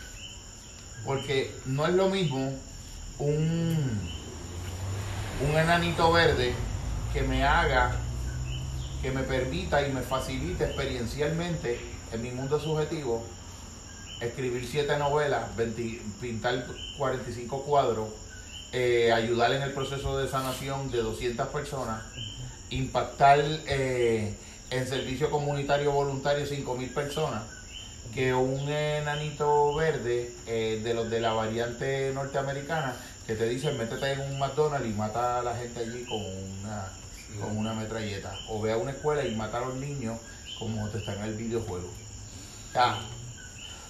Hay enanitos y hay enanitos, es lo que quiere decir. Hay ángeles y hay ángeles, hay alucinaciones y hay alucinaciones, porque la alucinación en sí misma puede ser incluso hasta un fenómeno sano. Las voces interiorizadas que de algún modo esa alucinación facilita en ti, si te mueven a la destructividad, si te mueven a una acentuación de tu ego, que es lo que diablo, estoy perseado, estoy enfermo, estoy, estoy viendo, estoy loco, o sea, que aún hasta en la experiencia de la alucinación la, la, la interpretas desde una lógica del yo, desde una lógica de la individualidad. Ahí esa experiencia te rompe y acabas en capestrano. O acaba siendo alguien que tiene pena, pero el que esa alucinación la pinta, el que esa alucinación la llena de metáfora, el que esa alucinación la convierte en el santo de su comunidad. Intrínsecamente en sí mismo esa alucinación, ¿es buena o es mala? Es que no es ninguna de las dos porque para mí lo importante no es ni siquiera si el, la persona está viendo el enanito verde o no, sino a partir de la experiencia dada, del hecho que lo está viendo el enanito verde, es qué tipo de diálogo nuevo yo puedo ayudarle a la persona a tener con el enanito verde. Porque para mí la sanación no es que el enanito desaparezca. A un psiquiatra sí, por eso te va a llenar el cerebro de, medicamentos. Para mí es como a partir del enano está ahí y, y si no se va nunca el enanito. Pero si tú aprendes a establecer un proceso conversacional, dialógico, de común humanidad con tu enano, y tu enano se convierte en lo que en el mundo chamánico le llaman un spirit helper, un animal power, un poder animal, algo que tú iniciáticamente logras integrar, que tú lo vences no porque lo matas, sino porque lo conviertes en un aliado. Ese enanito verde puede ser un aliado. Esa visión la descarta por adelantado alguien que te patologiza la idea de que si estás alucinando necesariamente estás teniendo una experiencia enferma, porque la experiencia de San Pablo fue un estado alucinatorio. Y escribió todas las cartas a todas las comunidades del Asia Menor y fundó una religión universal, que la fundó él, no ni siquiera la fundó Cristo. La fundó, la fundaron la lealtad de Pablo a su alucinación. Fue lo que fundó el cristianismo. Fíjate, yo, yo, cuando yo me di cuenta de esto. ¿Tú querías decir algo? Ah, sí, no, no, que es que, que eso me recordó al que nosotros habíamos una vez tenido una discusión, o sea, como una conversación de, de algo así similar, que yo no me acuerdo quién fue que tú me dijiste que un caso de un paciente que él estaba como casi como obsesionado con que él tenía cáncer, ¿recuerdas? Y que él tenía cáncer y que él tenía Es un caso de Jung. Esa, ah, ok, es que no sabía si era Jung o y la cosa es que, ajá, que él seguía obsesionado, obsesionado con que tenía cáncer. Jun le mandaba a hacer unas pruebas médicas y pues salían negativas y él volvía a otra semana que tenía cáncer. Y a la conclusión que Jun llegó era que tenía cáncer. Lo que pasa es que todavía no lo tenía en el cuerpo. Y Jung decidió tratarlo seriamente del cáncer que él tenía donde lo tenía. Que no podía salir registrado en las pruebas médicas porque no era en el cuerpo donde tenía. Y lo curó de cáncer. Y de hecho era un profesor de filosofía. Eso lo menciona Jung en, en su autobiografía. Era un profesor alemán de filosofía el que tenía ese cáncer.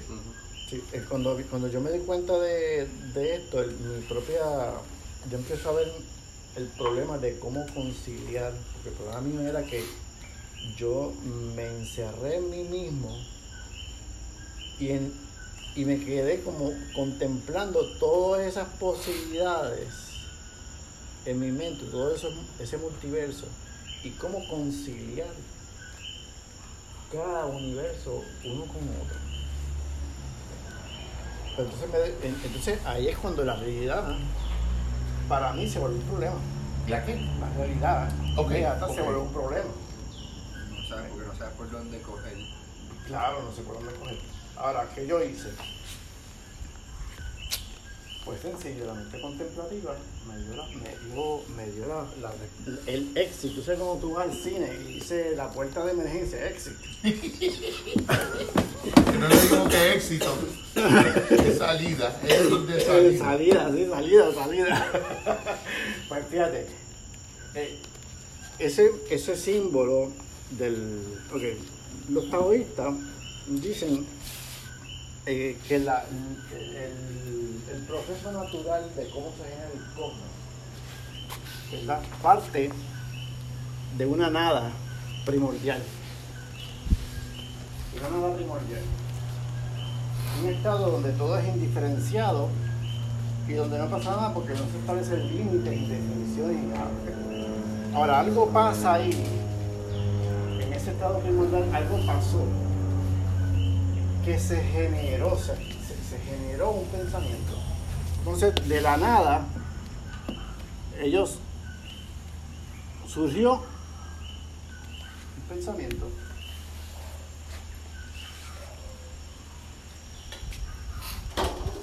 Entonces, de ese pensamiento nace la totalidad. Y eso ellos le llamaron Tai Chi, que es el símbolo. Eso es Tai Chi. Como el arte del Tai Chi. Y este es Wuji, este es vacío. Ahora, si para mí el pugilato era que la realidad inmediata se presentaba como un multiverso irreconciliable. Entonces, la mente contemplativa me está diciendo, no, pues ese no es el camino. Porque eso, eso no lo puedes hacer. Está más allá de tu, de tu, capacidad. Y dije, ok, pues entonces tiene que ser lo contrario. Entonces le di para atrás.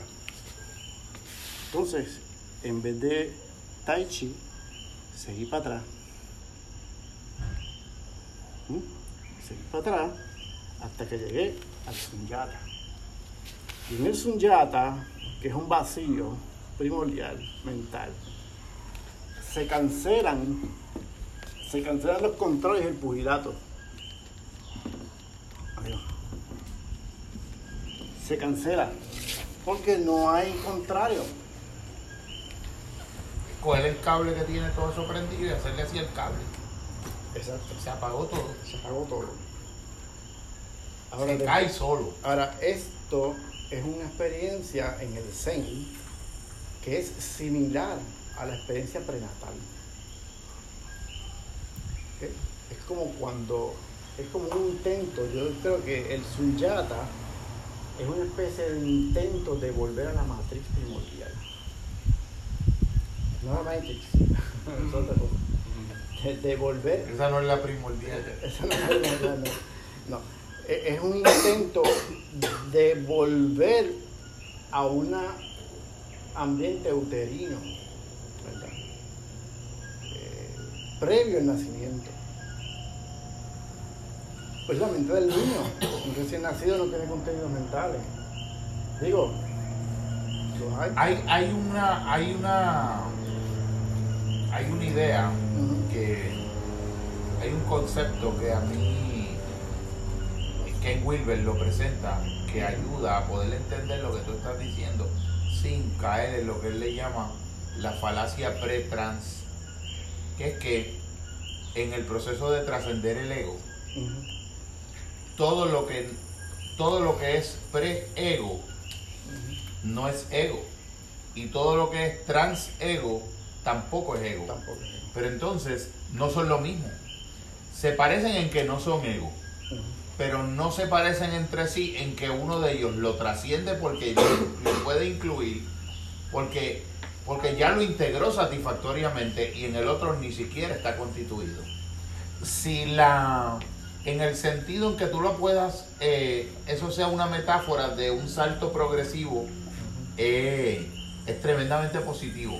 En el sentido en que pueda ser un proceso, eh, un salto regresivo, pudiera ser la, lo que Freud le llamaba el sentimiento oceánico, que de algún modo pudiera ser como, como, cuando, como cuando yo tengo el embate de una situación que me reta a unos niveles que rebasan mis capacidades de afrontamiento, va a haber una tendencia en mi mente de irse a una etapa anterior.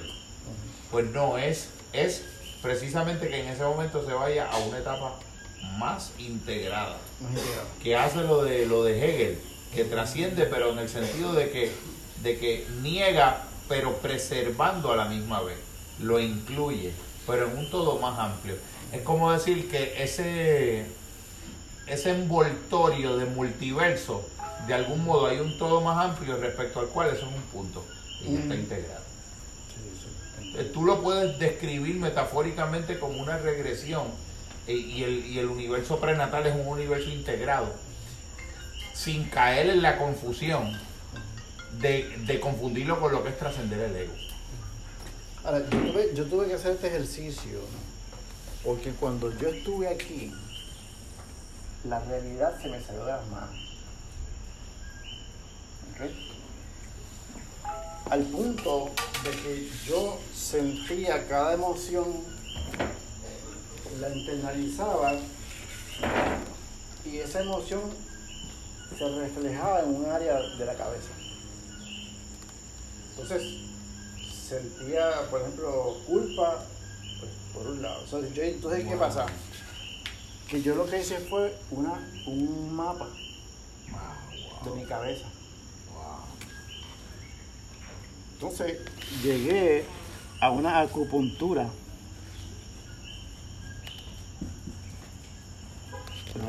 cerebral.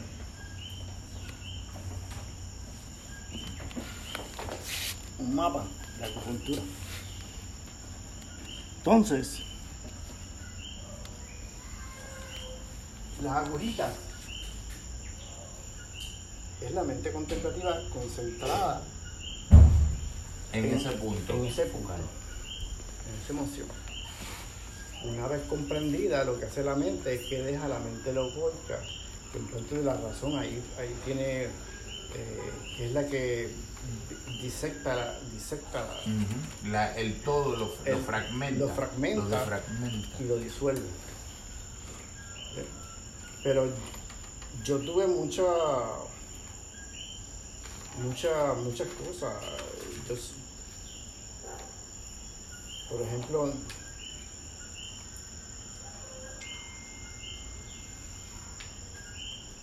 ah, el, cerebro, la cabeza, como un tablero de ajedrez. O sea, si yo estoy aquí y estar aquí, estoy percibiendo cosas que me, me causan sufrimiento y dolor, lo que hago es que voy a un safe space salgo de, salgo del juego. Es como, como cuando juegan los nenes a, no sé, chico paralizado o... Time out, te dan un time out. Un time out. Entonces, pues, eh, te vas a un área, ¿verdad? Entonces, yo lo que hacía era que concentraba mi mente contemplativa en, otros en otros contenidos mentales para coger un break.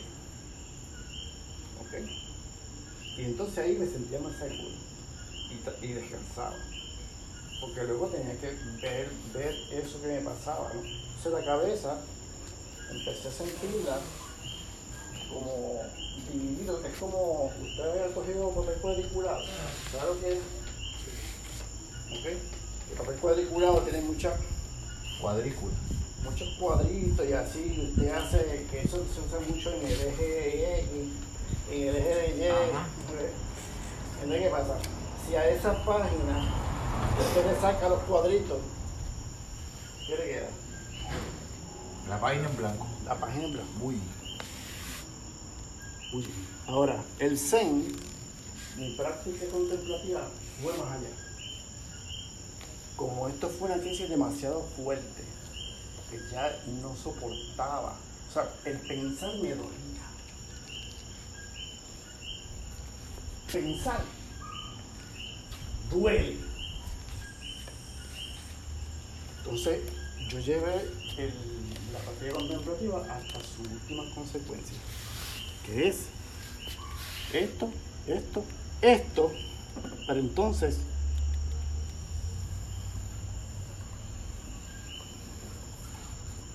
y ahí tengo su llama. Claro, es una especie de muerte. Estás jugando con una con unos ejercicios un poquito Extremo. extremos.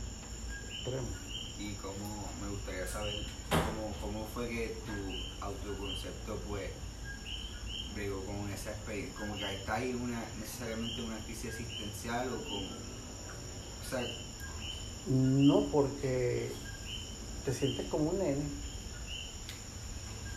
Un Todo eso a través de la meditación. Esa es la mente contemplativa, la meditación zen. Lo que pasa es que la propia preocupación por el autoconcepto que fundamenta tu pregunta y que es proyectiva eh, es precisamente parte del problema del que él se quiso desprender. No sé si ves lo que te quiero decir. Yo me, yo me acuerdo, me, me viene mucho a la mente la,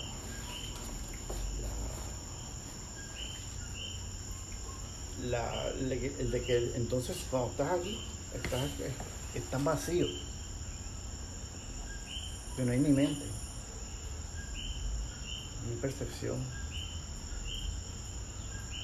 O sea, Lo que pasa es que tu autoconcepto te va a producir un pánico y un terror a Sí. eso, porque eso. lo va a asociar con una disolución Sí. psicofísica tuya, que no es lo que va a ocurrir. que no es lo que Es ocurre. una muerte simbólica y el Sí. autoconcepto se redefine radicalmente. Porque- porque Pero incluso- una parte de uno lo va a resistir. Sí, porque incluso la nada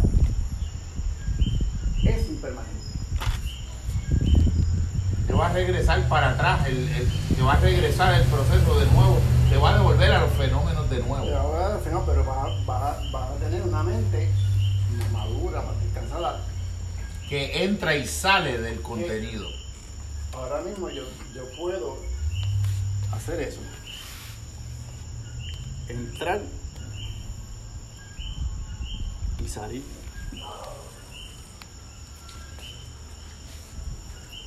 A voluntad. Realmente al principio, pues, ahora mismo yo, no sé si ustedes han visto, se dado cuenta de que se me hace difícil expresar, usar el lenguaje para decirle a ustedes mi experiencia. Pero ¿saben por qué? Porque este que está aquí parado les está hablando desde aquí.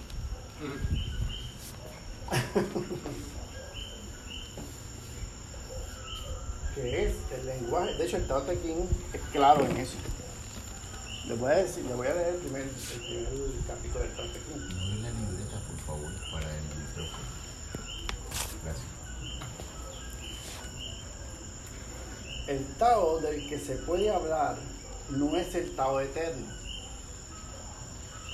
El nombre que puede nombrarse no es el nombre eterno. Lo eternamente real es innombrable. El lenguaje es insuficiente a la hora de, de- de tratar de comunicar. Yo lo que estoy haciendo es un intento para que ustedes entiendan en dónde me tuve que posicionar para curar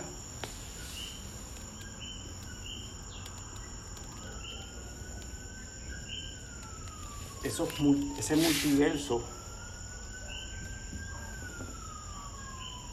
irreconciliable, del cual yo era parte, o soy parte.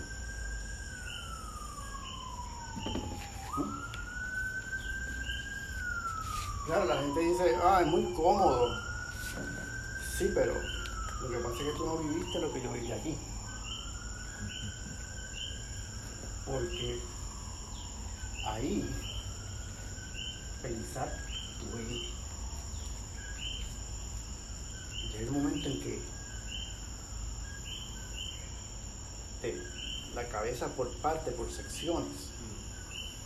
De hecho, hay órganos que se afectan muchas veces.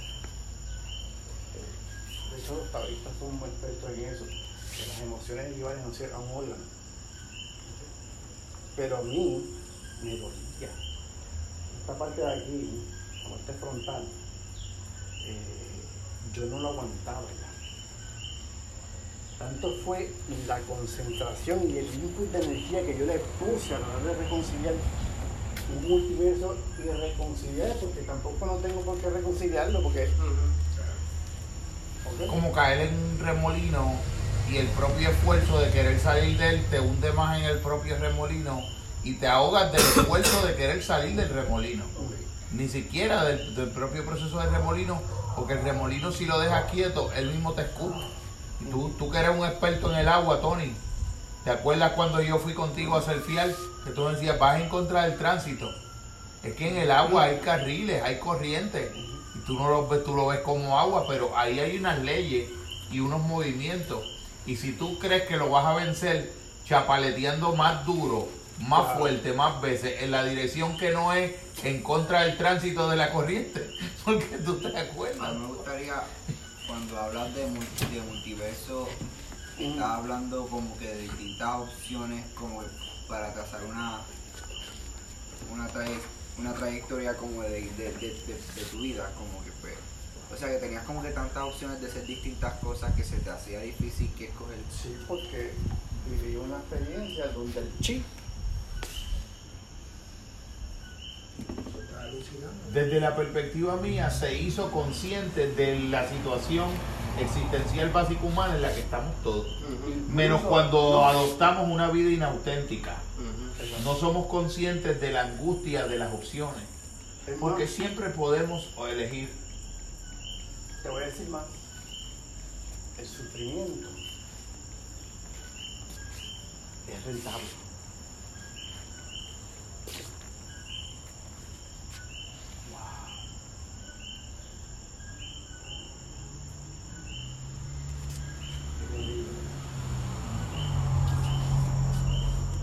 Suffering.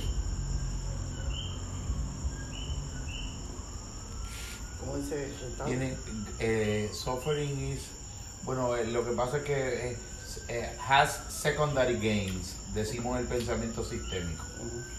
Cualquier sentimiento, aunque parezca externamente doloroso, si tú insistes en permanecer en él, te está dando una ganancia secundaria por algún lado. Y si la logras identificar, se te va a hacer más fácil. O, aceptar continuar en eso conscientemente, lo cual ya es un alivio, porque te das cuenta que lo estás eligiendo, o abandonarlo. Por eso es que este estado de situación en la que estamos, y aquí pues, tengo que ser un poquito fuerte, un poquito crítico, con, con el sistema en que vivimos un fraude total. Y es que el sistema que vivo se lucra de tu sufrimiento. Es un fraude total. Tiene productos para, para venderte la ilusión de que el producto va de algún modo a resarcirte ese dolor. Marca, branding, esto, lo otro.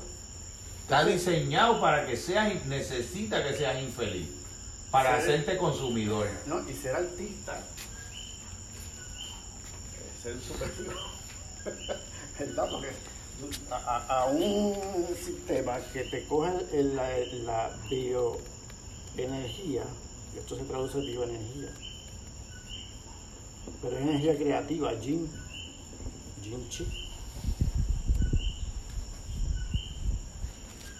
Entonces, el sistema lo que hace es que mientras más frustra tu creatividad, más gana el sistema. Más dependiente te hace de los productos que tiene para la ilusión de taparte ese roto, que no lo tapa nada. Entonces, sí, entonces hemos llegado a un momento donde yo creo que los artistas tienen en sus manos, eh, porque tampoco podemos pensar que los psicólogos o los psicólogos lo van a hacer todo. Definitivo. Tiene que ser una labor en conjunto. Aparte de ser uno artista también en lo que uno está haciendo, entendiendo arte en un sentido más, más amplio. más amplio, claro. Entonces, eh, claro, yo no les digo a ustedes que hagan esto. Mientras usted tenga a Jorge Torres, me- mejor vaya a Jorge Torres. porque- Antes de irse para el Sunyata. no, antes de, antes de, antes de oscilar en- entre, un multiverso, claro. eh, antes de estar oscilando entre un multiverso irreconciliable y el Sunyata. Eso es claro. Pero, ahora, el budismo me dio esto, me lo, me, lo, me lo afianzó, me, me- me lo mostró. Cómo la mente contemplativa puede ver y puede entender, porque se da el tiempo para entender. La mente contemplativa no tiene prisa.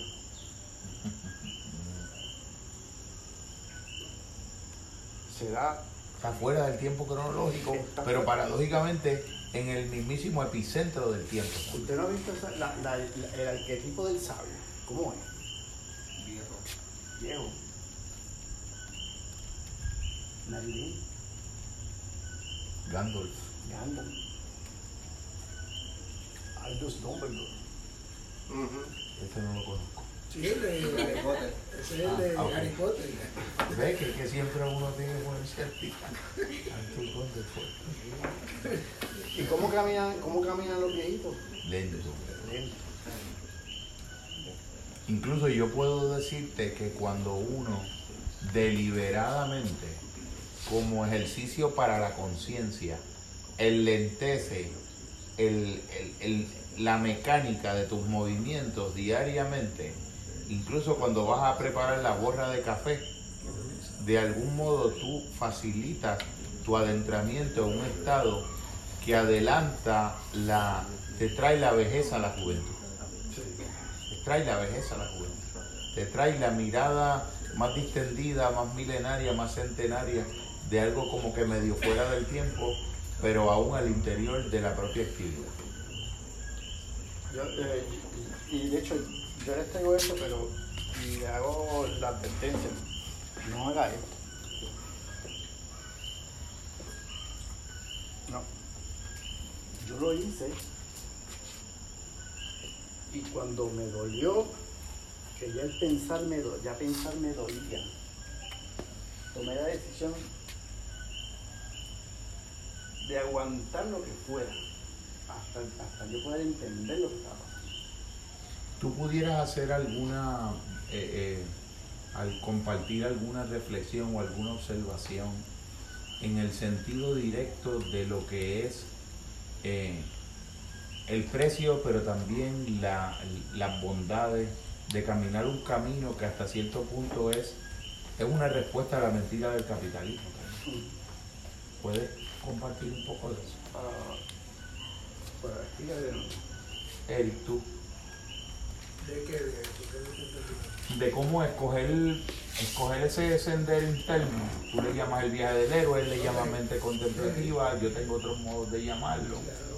Pero es una manera de dar una respuesta genuinamente autónoma, de libertad frontal a la mentira del, del capital, a sus distracciones, todo. Que no es que uno lo esté diciendo en un sentido político, y cuando yo uso el ejemplo de, de Estados Unidos es porque es un, es porque es, es, es como que el paradigma de, de eso. Oh, that's their thing, you know. Tienes este Sí, no, no, este, el, el, el comfort zone, el- la zona de confort, es mediocre, fundamentalmente es mediocre todo. Eh, La paradoja de esto es que para tú ser feliz tienes que ser infeliz.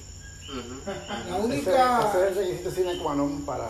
la forma de tú enfrentar la vida es enfrentándola. Si tú te agazapas en la zona de confort, y la zona de confort puede ser bien dolorosa, es decir, si tú te quedas en el mundo que te enseñaron que era tu mundo, desde que tú eres chiquito te van maestrando para ese mundo, es sobre todo desde la obediencia, todo lo que se sale del grupo es, es ya algo que hay que hay que sacar. Eso nos viene del mundo de que somos seres territoriales fundamentalmente. O sea, nosotros somos animales territoriales que nos, que nos unimos en grupo y nos tenemos que parecer todos para defendernos, porque eso fue la historia. Pero lo que pasa es que ya este mundo hay que romper con eso sin ser tan individualista y salirte de... de- pero sí, la- el, el viaje del héroe, que es lo que él me dijo que planteara, es ese viaje que viene de, de una crisis, tú lo hiciste, Ujú. desde, todos los viajes del héroe vienen desde una crisis. La crisis te hace ver quién tú eres, dónde te duele, dónde están tus sueños, dónde, quién te hizo daño, y cuántas veces tú te has hecho daño. Hay que ser profundamente íntegro para eso, profundamente íntegro. Para tú darte cuenta las muchas cosas que tú tienes que también han fallado. Sea, y eso es parte de la vida. El, el mundo está hecho de, de- de error y corrección, error y corrección. Ese viaje es de mucha valentía. Sí, Ese viaje es decisivo. La gente no lo quiere hacer. El 98% de los seres humanos no quieren dar ese viaje porque implica una transformación. Hace poco yo conocí una muchacha que eh, termina ahora su doctorado en medicina. Y yo la vi un día pugilatear, yo estoy haciendo una novela en, en- leyes. Y un día pues la veo pugilatear y me paro, porque yo me paro con la gente así. Y empiezo a hablar con ella y le digo 20 mil cosas. Y estoy hablando del viaje del héroe. Ella, sin decírmelo, tiene una relación que está mal. Que la sigue una relación porque es lo que la- ya tiene treinta y tantos años y si no se casa va a ser una jamona. Eh, eh, tiene un, está estudiando medicina que no lo quiere terminar, no lo quiere terminar porque eh, realmente se le ha hecho tan difícil, quiere hacer, porque en el fondo es un artista, en el fondo es artista. Está, tiene todo eso revolución, tiene la cuestión de que su familia le ha dicho, tienes que hacer esto, tienes que hacer eso. Y toda su nostalgia, toda su melancolía es porque no asume lo que este hombre asumió con su realidad. Es otra realidad porque no es que ella está alucinando. Ella vive una alucinación y no lo sabe. Este estaba alucinando. Si no lo sabe, por eso le duele. por eso es que le duele. lo I'm wasting my time. Entonces ahí es, ese viaje es lo duro. ¿Sabe? Uno enfrentarse con uno mismo, con esos dolores, con las traiciones, con, con, con los abusos, porque a, a uno le hacen bullying desde que uno es chiquito. Desde que uno es chiquito uno tiene bullying. Eso está ahora muy de boga. Eso siempre ha ocurrido. Entonces uno enfrentarse con todo eso, porque esos bullying muchas veces te definen te definen y tú todavía tú sigues trabajando eh, de adulto, todavía tú estás pensando la forma que te decían, que si tú, ah, tú eres un bobo, que si, a mí, me- a mí me decían que yo un, un bicho raro cuando chiquito, siempre lo he sido raro, y a veces estoy bien a la defensiva por eso, y entonces lo que uno muchas veces busca es como que ser aceptado, no, acéptate tú, el que realmente te quiere o el que realmente te valoriza te va a aceptar tal cual eres. Los que no te acepten, sea incluso mamá y sea papá, sea un hermano o sea una hermana, si no te aceptan como tú eres, pues algo pasó ahí que no te quieren lo suficiente. Porque el, el gran, la gran maduración de los seres humanos es, es aceptar a la gente tal y cual son y, y enriquecerse en eso. Wow. Entonces, que tú has dicho algo bien grande, Sam. Y ahí es el grave problema que no, que no, que caemos en una línea que seguimos dando tumbo. Entonces, hay que empezar a apapachar el corazón. Yo me paso diciendo esa palabra, apapachar el corazón. Lo que tú sientes, lo que tú intuyes. Cuando tú hablas de que no hay que leer tanto libro muchas veces, porque hay una intuición que él se habla de la inteligencia social, pero no se habla de la inteligencia del, que intuye. Esa es la gran inteligencia.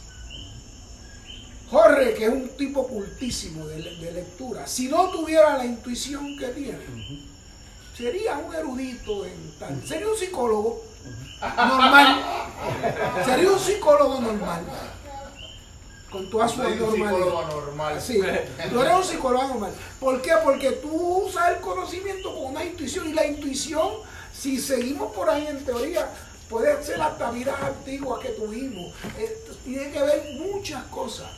La intuición, la forma de ver, la perspectiva, eso que tú... Usted tiene una palabra muy, muy importante. Demasiado importante, es valentía. La valentía. Si yo no, si yo no hubiese tenido... Eh, la genitalia espiritual. Muy buena palabra esa, genitalia espiritual. Para enfrentarme y ver. Muy buena genitalia espiritual. Y ver, y, ver esto de frente, cara a cara. Claro. Porque eh, hay que hacerlo así. hay que hacerlo así. Cara a cara, verlo de frente. El problema, no es un problema, míralo de frente. de frente. Mente contemplativa. Mira, yo tengo un, poema y yo, mis poemas son cortos, porque yo no, yo no, no soy muy ducho en prosa. Este, pero las cosas que recojo, las recojo y las puedo plasmar en, pequeños, pequeñas estrofas. Y este poema se llama El Tao. Tiene dos estrofas nada más. Pero mira lo que yo recogí cuando yo era universitario. Que ahora que todavía yo no me había casado, no había tenido no me había complicado la cosa, pero ya yo entendía y estaba empezando a sentir que la vida se me estaba complicando. Y mira lo que yo lo que yo lo que yo capté. Dice, regocíjate alma mía, definiendo y definiendo el lugar en el universo al que aspira cada Salta alto a la inmensidad, hacia la negra totalidad. Y en un momento de suspenso lúcido, demuestra tu transparencia. Hay que amarrarse los calzones. Puedes leer de nuevo. Sí. Regocíjate, alma mía, definiendo y definiendo el lugar en el universo al que aspiras cada día. Salta alto a la inmensidad, hacia la negra totalidad. Y en un momento de suspenso lúcido, demuestra tu transparencia. Sí, lo que eres.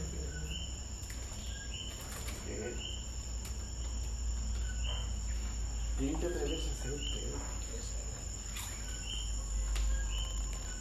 Estamos en un momento histórico donde nosotros hay donde, donde el sacar lo mejor de nosotros eh, no se puede ya postergar. Es el momento ya. Porque si lo hacen. Y aparte nunca es tarde para tener una infancia feliz.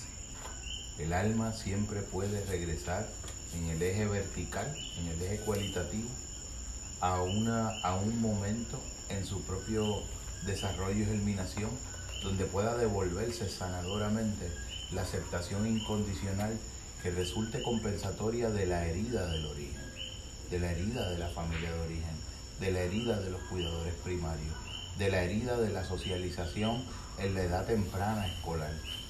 La mente siempre puede, el alma puede, tiene los recursos interiores para refundamentarse si la base fue lastimada si la base fue herida. Tú puedes eh, volver a ser de algún modo tu propio padre y tu propia madre.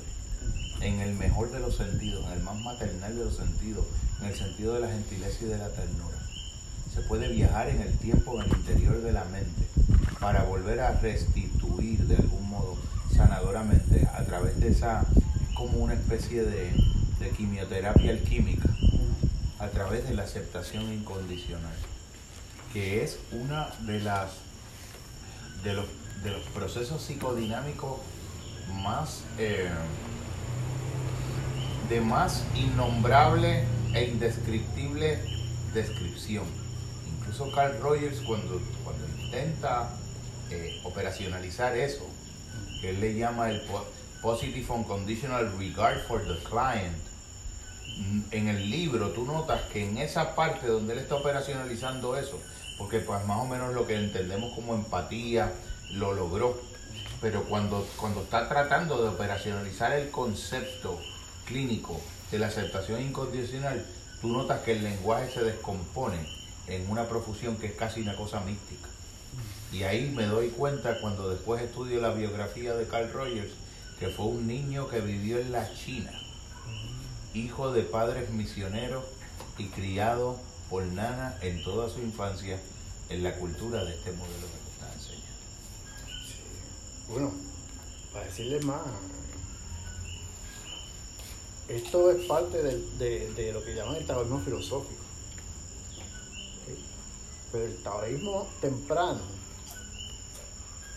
es el pensamiento que se cuaja a las, orillas del río amarillo en una etapa prístina de la civilización china. No había un filósofo, había chamanes. Y el chamán no te no, no, no es, una etapa en la evolución del ser humano donde la comunicación de, de yo y aquello que yo observo, no sé, eh, no se da porque hago una... Porque levanto un discurso para teorizarlo. No, para teorizarlo no, El chamán no, el chamán, el chamán es como una parabólica, una antena de esta, como el radar de Arecibo. Ionoférico. En la mente del chamán capta de un solo golpe. No teoriza. Por eso es que las artes marciales, sus raíces últimas están en el chamanismo chino. De hecho, ellos practicaban el primer, los primeros estilos. Era la danza de, de Yu. Y era una danza que era eh, como especie de espiral que recreaba la creación y el comportamiento de los astros. Es decir, que cuando ellos danzaban, ellos recreaban. Ya olvidar, es claro. Recreaban eh, el universo. Eh, eh, la, creación, la generación del universo. Entonces, de, ese, de ese invocar, de ese, de, ese recrear físicamente, nace en las artes marciales bien antiguas, como el Tai Chi. El Tai Chi es, posterior, pero hay otro, el Bagua, también, que es circular. A ellos les gusta el círculo. No para de fluir, es un círculo de energía. Exacto. No tiene principio ni fin. Y en el fondo es una espiral porque es un círculo que en ese movimiento de vórtice sigue expandiendo también. Nunca, nunca vuelve a concluir un ciclo en el mismo punto exacto donde lo había comenzado. Es expansivo. El mandala se expande. Entonces la mente, la mente chamánica, por eso es que yo hablo del budismo. Pues el budismo este, chamánico para mí es precisamente el momento o, el aspecto en que el budismo que entra a China se identifica con las tradiciones chamánicas? Es lo mismo. Buda lo que quiere decir en su esencia es alguien que masterizó y practica una filosofía de lo que sea. Sí, porque, porque- Está ahí. Es un Buda en, en psicología y, y en terminología. Y el hombre te lleva en un montón de palabras y dice, diantre, pero si te detiene y escucha, pues se descomplican porque su esencia las va plasmando y explicando. explicando. Entonces, no es tan complicado como escuchar un locutor de noticias que practica todos la- los mejores de estos para impresionarte con wow, se acuerda del domingo, pero te deja desinformado. Definitivo. Con una formalidad lingüística más violenta, pero si te deja bruto, pues está hablando basura. El planteamiento de... Para ti, entiende que no lo entiende. ¿verdad? El planteamiento de Dogen Senji, que yo lo menciono y que el, el profesor lo ha mencionado allá, el siglo II, ya él decía lo siguiente, no tenemos otra opción que servirnos de las palabras para emanciparnos de en los aprisionamientos a los que nos han conducido las palabras mismas. Sí. O sea que no, no toda la palabra es igual porque hay una palabra que se va como silenciando que te va moviendo algo y que es como medio translúcida, que hay algo dentro que tú ves, tú ves a través de la propia palabra. No le cierra el paso a tu poder mirar un poco más allá. Hasta que eventualmente ya es casi la palabra un sinónimo del silencio. Es silencio. Es silencio. Pues sí, pues yo creo que eh, atrévanse, atrévanse a, a, a- a- ver las cosas lindas que ustedes tienen. ¿Sabes? Estoy seguro que cada uno de ustedes tiene cosas maravillosas. Entonces, ¿por, por qué, ¿por qué no lo vas a dar? ¿Por qué no lo vas a sacar? Vamos a expresarlo. Ese énfasis que tú haces que es maravilloso, que no, o sea, uno no es solamente a quien las cosas le están sucediendo, uno es también la posibilidad observante de ser el observador que atestigua las cosas a quien a uno mismo también le están sucediendo. Claro. Se puede ser esas dos cosas a la misma vez y cuando se es esas dos cosas a la misma vez, da un giro, lo que uno le ha llamado un problema, lo que uno le ha llamado un trauma, lo que uno, da un giro desde la perspectiva de la mente contemplativa, porque también uno puede ser, consolidar, de algún modo hacer de esa capacidad natural una segunda naturaleza en uno, el observador de la propia experiencia que a la misma vez estoy experimentando en tiempo real.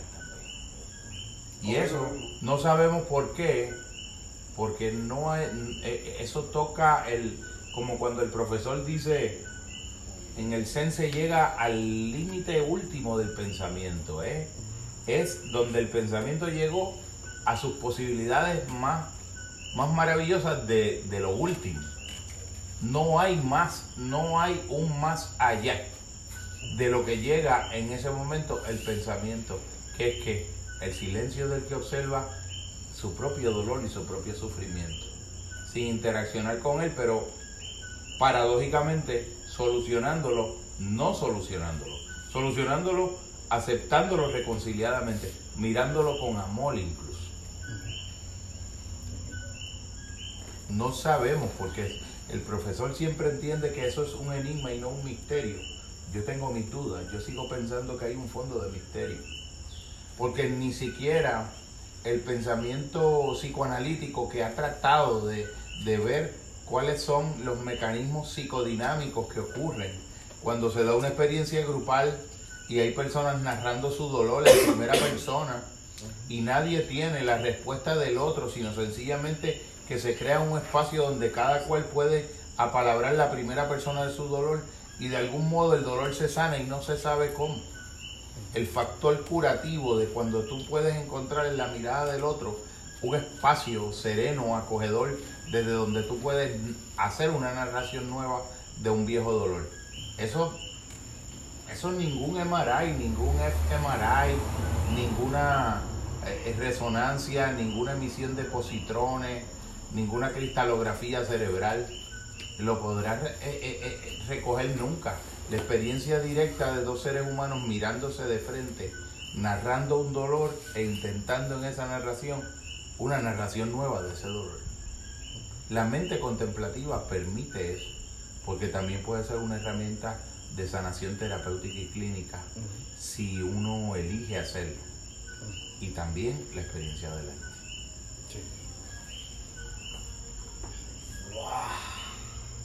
Me acaban de ayudar a hacer un, Cuadro que la pintura de la señora que te dije. Tú Píntalo, compartir algo, píntalo, píntalo. Sí, no, no, tengo que pintarlo así, si es una comisión. es- Píntalo. Obviamente estoy Pero pensando en muchas cosas. O sea que. Pero algo que.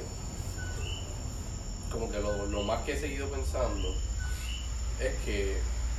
Obviamente, yo creo que esta, esta conversación siempre se tiene como. En un. No, no diría foro, pero como en un tipo de estado en el que se quiere lograr que cada individuo logre, ¿verdad? Esto, todo lo que hemos hablado, este, la cuestión de como que no tengan miedo a, a, ser quien eres, etcétera, etcétera, etcétera. Y obviamente, yo estudiando en Estados Unidos, eh, pues veo muchos clones. O sea, como que casi, yo casi lo veo como de esa manera, como que camino todos los días entre clones. Este, entonces ahorita tocamos un punto que fue lo de la idea de, que el sistema de por sí eh, es, algo como, bueno, yo me he visto dentro de ello y, y es como que tú dices, o sea, eh, tiene como hasta sus mecanismos en contra de cuando tú te das cuenta que el sistema te está hablando y responde y como que tu respuesta misma es casi como que un mecanismo del sistema, como si el sistema supiese que tú vas a hacer eso y que te habla para atrás de nuevo. Y a mí lo más que me perpleja es que algo que dijimos es que, que verdad, Eh, pues que eso trae sufrimiento y algo que yo creo que la mayoría estamos de acuerdo es que el sufrimiento es necesario para poder vivir una vida Para plena. poder- y para poder superarlo.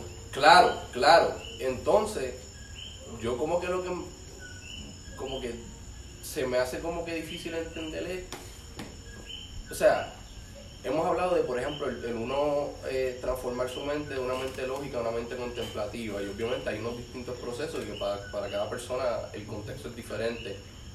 Pero yo creo que yo mismo, por ejemplo, que me he dado cuenta que el, sistema te induce ese sufrimiento y me he dado cuenta también que ese sufrimiento es necesario y que yo lo puedo usar a mi favor, como que me he dado cuenta también que hay veces que no sé cómo hacer eso.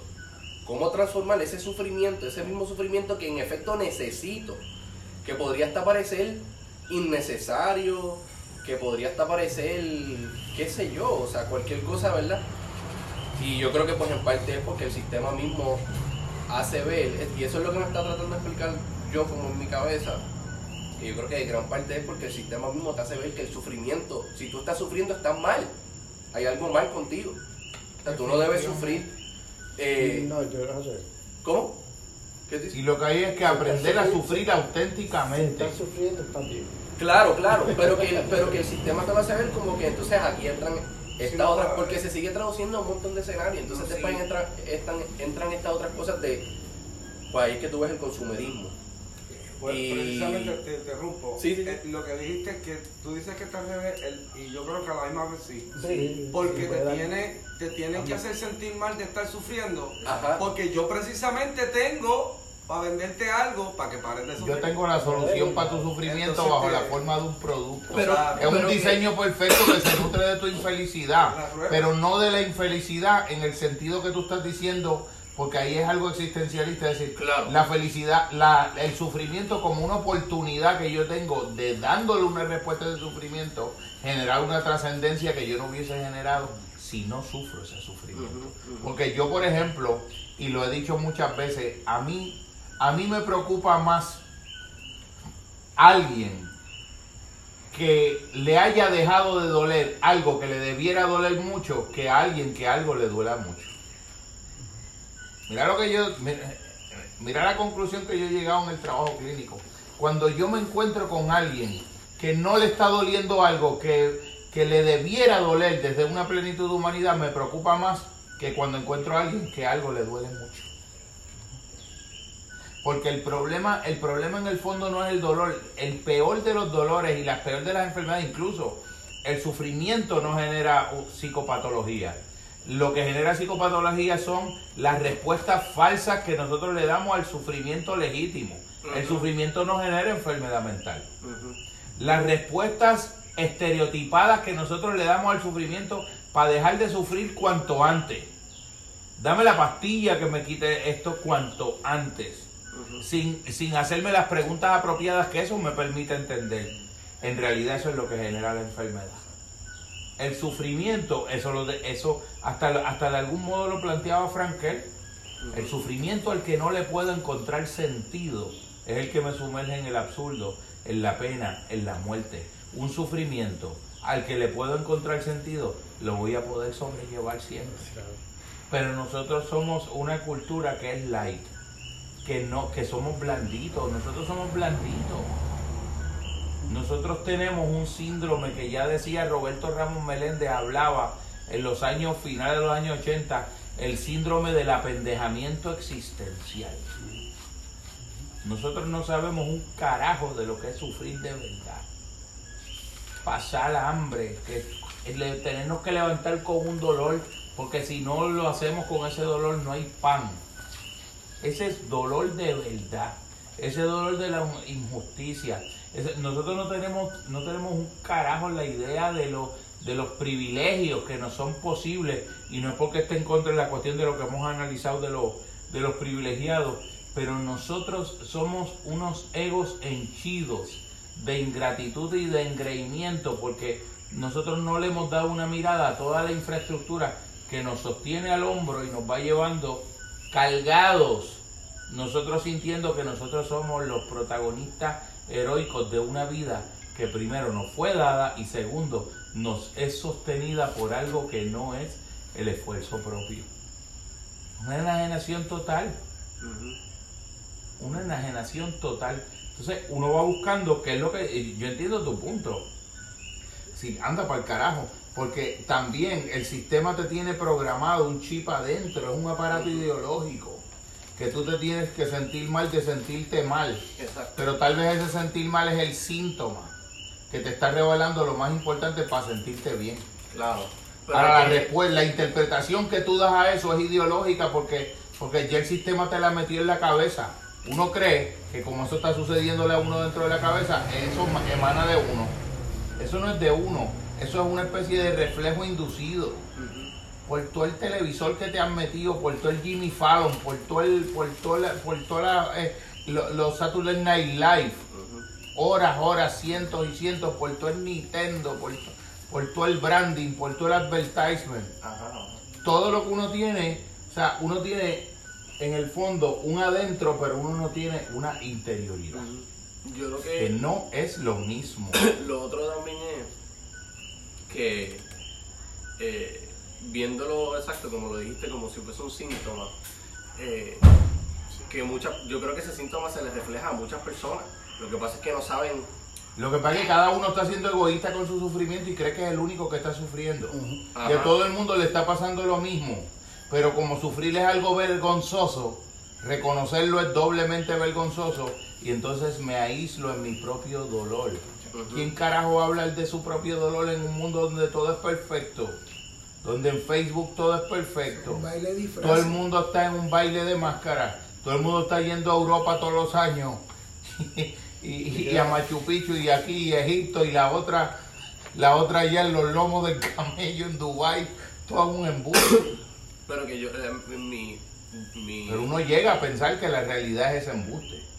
Mi, yo no diría confusión, pero como que misterio es que a mí me da la impresión de que, por ejemplo, un país como Estados Unidos, yo creo que es tremendo escenario para una persona que ya ha tenido ciertos avances en sus prácticas contemplativas o su, su, jornada espiritual o existencial, etcétera, para verdaderamente decir, ok, vamos a ver si el día pela de verdad, porque hay tanto, o sea, es como que es como un vertedero de estímulos, o sea, es un vertedero de estímulos y estímulos. como, como, o sea, tóxicos Entonces, Yo creo que lo han descrito Eh, eh, genialmente. Wow. Es un vertedero de Del estímulos. tingo, del tingo al tango tienen ahora. Son, son, son la, el- son la empresa mundial de, de fabricación de Claro. estímulos tóxicos. Y entonces yo lo que yo lo que pienso es que, por ejemplo, para una persona como yo, por decirlo así,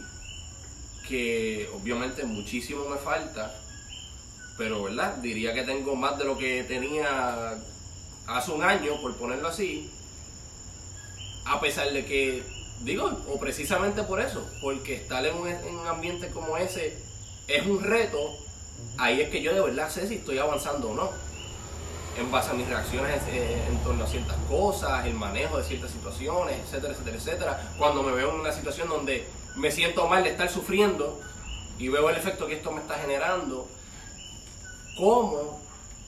Si, si ¿verdad? Estamos de acuerdo con que esto es un proceso que, que se da muchas cosas, o sea, tú no, tú no llegas como que de, de un día a sentirte mala, de momento desarrollar una mente contemplativa en dos semanas, ¿verdad?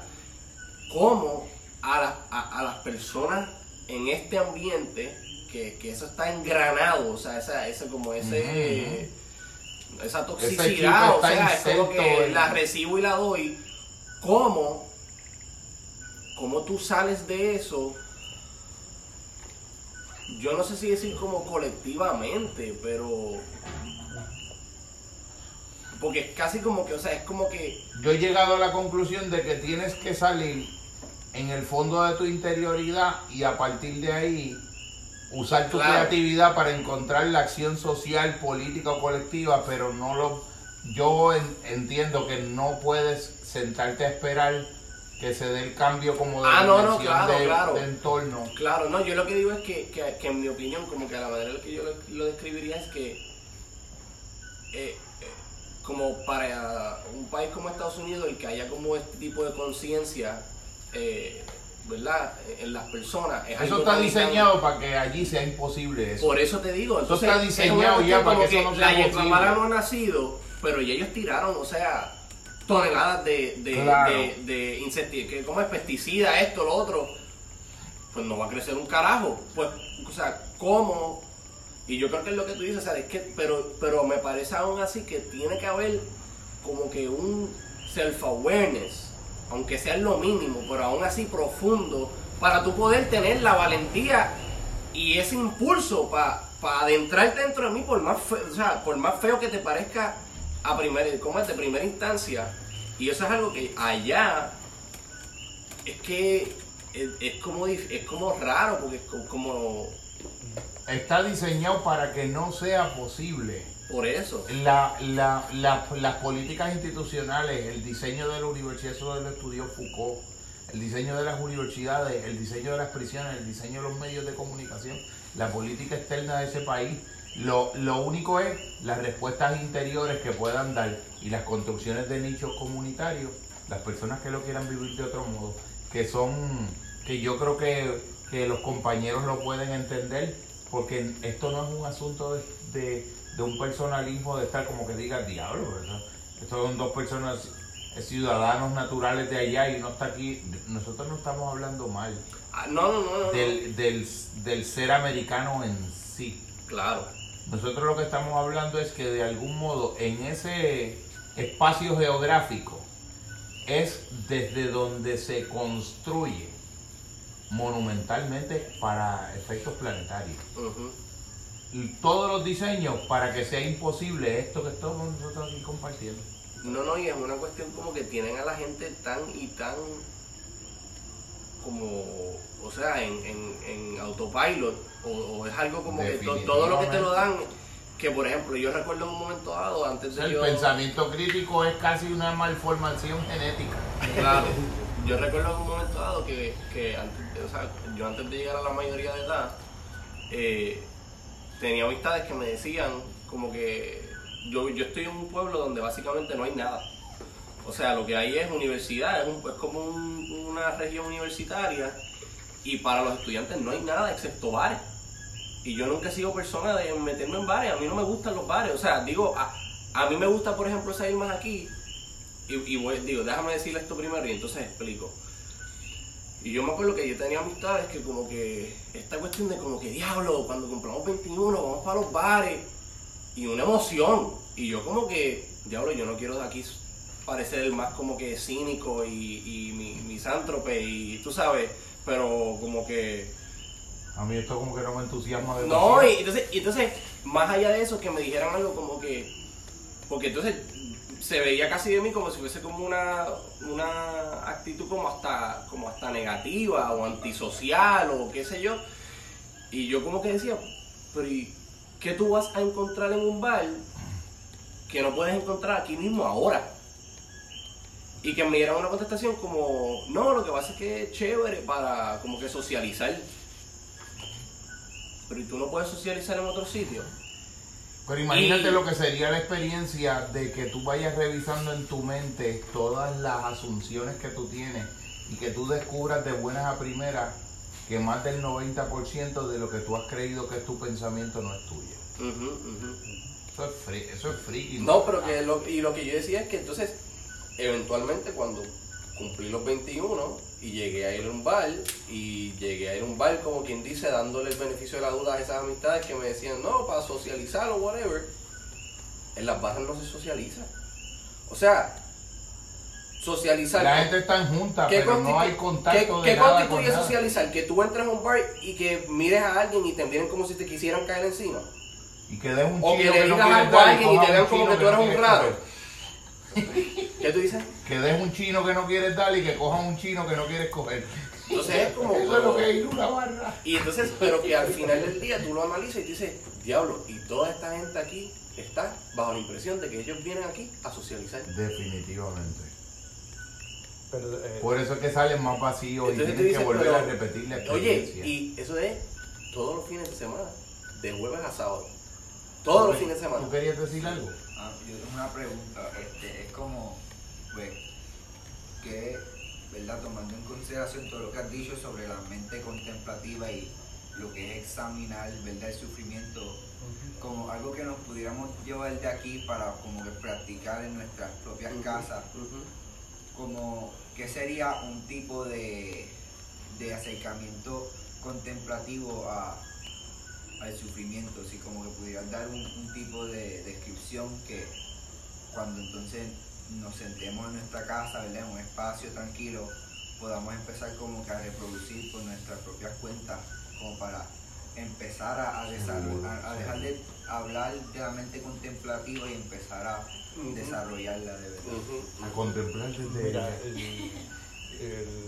los, los maestros Zen, que son los que se especializan en dentro del el budismo se, se, hace en otras escuelas, pero eh, el Zen siempre ha sido eh, enfático, enfático en la, en, la, en la mente contemplativa, en el Sazen, ellos llaman Sazen, que es meditación sentado, en silencio. Este, ellos siempre dicen que uno debe empezar primero eh, viendo su respiración observando tu respiración. Eh, para eso también, eh, yo estoy en ese entonces, también se cuenta con un ambiente tranquilo, propicio con, los, con, con, advice, ¿verdad? este, no te aconsejo que entres en retiro, eh, porque el retiro de, muy, de, de, largo, de larga duración. Por ejemplo, los sechines que duran seis días o siete días. De silencio. ¿Por qué? Porque, te, porque hay muchas personas que, que rápidamente caen en una en un darse cuenta de que la mente va a las millas y que ellos no la pueden detener. De hecho, la mente no se puede detener a voluntad, sino como no eh, lo que puedes aceptar que, que, no la puedes detener. Tienes que dejar que ella misma, ella misma va a ir bajando. Hay mucha gente que se raja o salen peores, porque el problema que tienen es grande. Fíjate como yo llamo aquí el sufrimiento mental. Que hay, es como tú tener un sufrimiento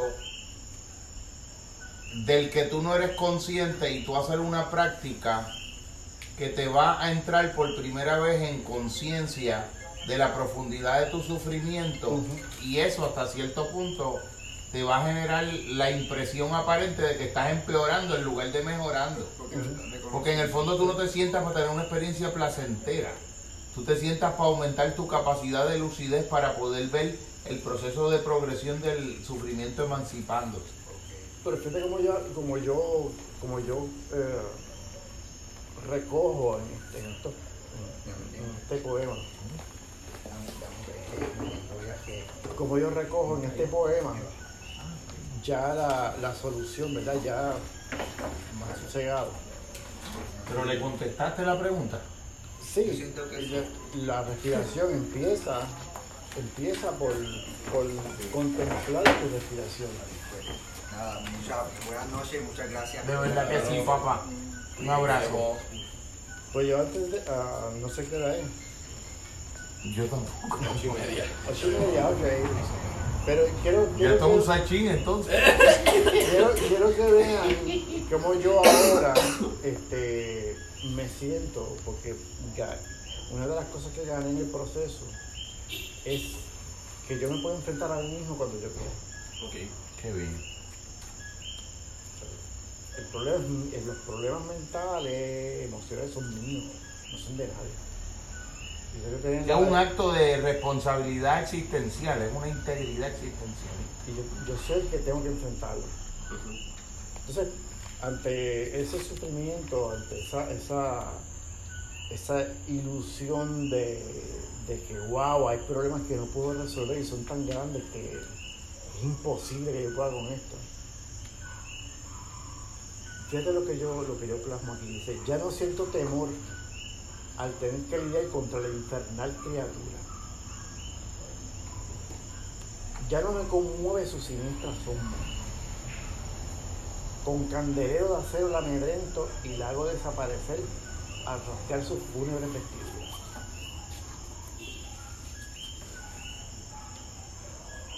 Claro, ya yo estoy que yo puedo aplicar y puedo darme el lujo como de aplicar la mente contemplativa y darme el tiempo de, sentarme y ver lo que, eh, es esto, vamos a observarlo. acuérdate que ya no hay expectativa, no, ya no hay una parte de ti presionándote a que hay que lograr algo, a que tu bienestar depende de lograr algo y tu bienestar va a ser el efecto de algo que logres que todavía no has logrado, a lo que tienes que aspirar compulsivamente, que esa es la trampa. La mente contemplativa ni siquiera es para lograr nada, paradójicamente, porque a la larga lo logras todo, que es la aceptación de lo que es inevitable como quiera. Y a partir de ahí empiezan a surgir unas cosas que tú no las haces, pero que las empiezas a recibir como un derivado natural de la experiencia. Rompe la lógica, porque si tú te esfuerzas en algo, quieres un resultado. Si tú usas un destornillador, tú quieres atornillar un tornillo. Pero entonces imagínate una práctica eh, meditativa y contemplativa que en el fondo, como decía el, maestro Vicente Simón, no sé si tú estabas cuando hicimos lo, tú estabas, eh, tú estabas de cocinero, tú estabas cocinando. Eh, Vicente Simón, un, psiquiatra psicobiólogo de España, eh, entrenador en mindfulness, nos decía, no, no cometas con el mindfulness el error que solemos cometer con todo, no quieras convertirlo en una técnica. Una técnica, porque cuando lo conviertes en una técnica es casi como un medio para otra cosa que no sea la práctica misma. El sacer no es para algo no es para sentirte bien, no, no, es para que se te quite algo que tienes, pero en el proceso pasan un montón de cosas sin tu control directo, intencional de las cosas. Lo que pasa es que uno está acostumbrado a lo contrario, a coger el toro por los cuernos, a solucionar las cosas. Por supuesto que eso es importante en otros renglones de la vida. Pero en las capas más profundas de la mente, donde emana el sufrimiento más, más difícil de afrontar, no aplican los esquemas con los que uno soluciona las cosas en otras áreas de la vida. Yo creo que eso es lo que más o menos tú, tú estás planteando. Mira, eh, yo quería leerte aquí la dedicatoria que yo voy a ponerle al, al poemario que estoy trabajando. Eh, en la dedicatoria dice así, mira, a todos aquellos que revestidos de valor suficiente han mirado en las profundidades y misterios del alma y han hallado lo terriblemente luminoso.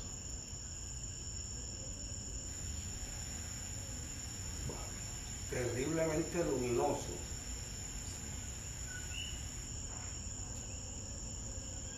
Cuando cobras conciencia de, de- y, y lo miras y lo descubres dónde está el fallo, dónde, dónde está la, el- el- el- el- la fuente de ese sufrimiento.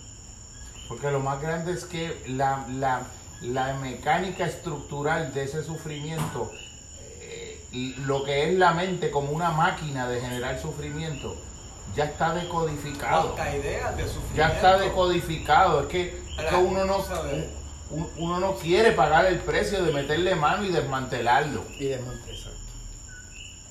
Porque hay que morir un otro montón de cosas.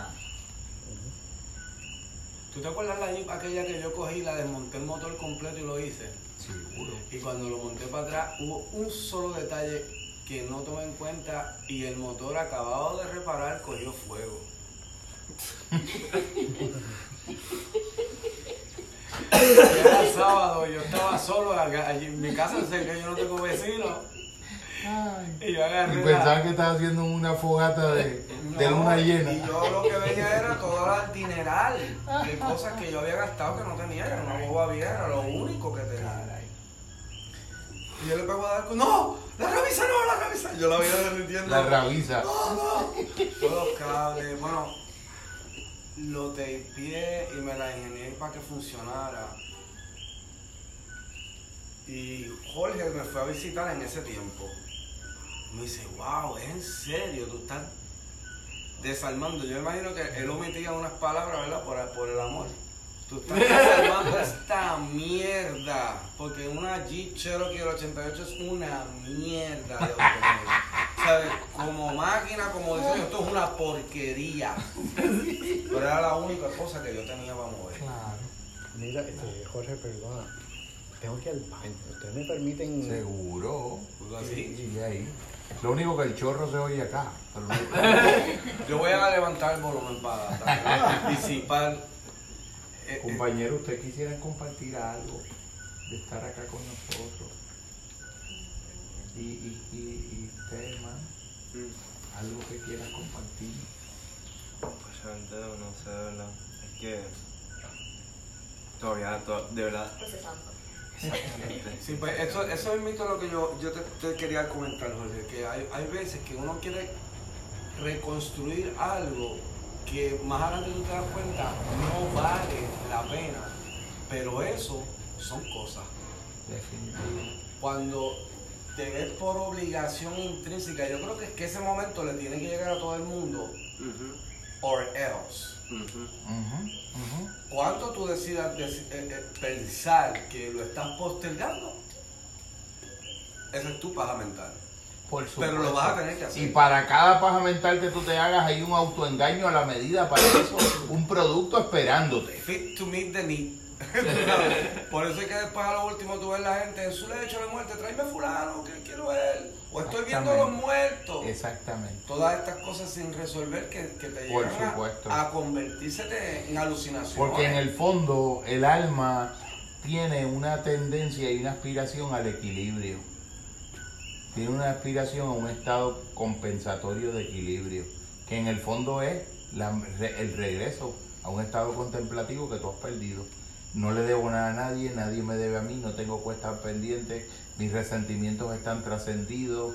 Eh, busqué todos los actos eh, razonables de reparación directa donde pude, como dice el programa de los 12 pasos, salvo en aquellos casos en el que el hacerlo pudiera ser más detrimental que beneficioso. Y tú te, entras como en una sensación que sientes que te puedes morir. Y no es que te quieres morir, pero sientes una plenitud que se parece a la aceptación radical de la muerte. Vas a seguir viviendo, quieres seguir viviendo, pero te sientes con una liviandad que no tienes peso. Tienes un alma que se va tornando cada vez más ingrávida, llega un punto que tiene una masa menor a la, al- al- a la masa de la pluma de un ave, decían los egipcios. Y ya esa es la salvación y ese es el cielo. Cuando el alma pesa menos que una pluma de un ave. Ah, muy pesado. Exactamente. El corazón de la- Yo no- quiero agradecerte. Yo pensaba que iba a decir, yo quiero ir al baño también. Quiero agradecerte enormemente lo que, lo que tú has planteado aquí. eh, porque, oye, desde la, vivir- tener alucinaciones a enfrentarla de una forma tan Heterodoxa. tan creativa y tan valerosa. O sea, las dos cosas me te tengo que agradecer enormemente tu presencia. Eh, nosotros le tememos al dolor. Eh, de hecho, esta es una sociedad que por temerle tanto al dolor, opta por no sentir. Y por eso las relaciones no se profundizan de pareja, porque hay un riesgo, todas las Y relaciones. dile lo que yo cito a los compañeros que vinieron hoy, que hace la sociedad, que hace con el egoísmo y hace... Ah, porque ha hecho del egoísmo una virtud, una, Una ha hecho una virtud, ha hecho del egoísmo una virtud, de la avaricia una misión de vida, de la competencia a la convivencia y de la euforia a la felicidad. Esas cuatro jinetes del apocalipsis que yo le llamo, nos saca lo peor. ¿Y qué entonces nos queda como perspectiva?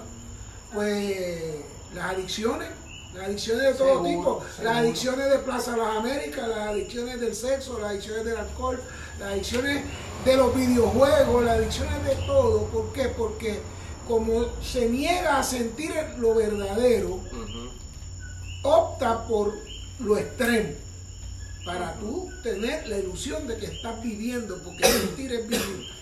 Así que, en ese sentido, lo que tú has planteado me parece un acto heroico, eh, que te lo agradezco profundamente. Yo, yo no, no, me, no me he visto al nivel que tú te viste de la alucinación, pero sí, yo hace un par de años atrás yo toqué fondo también y toda mi vida se, se- se derrumbó absolutamente todo.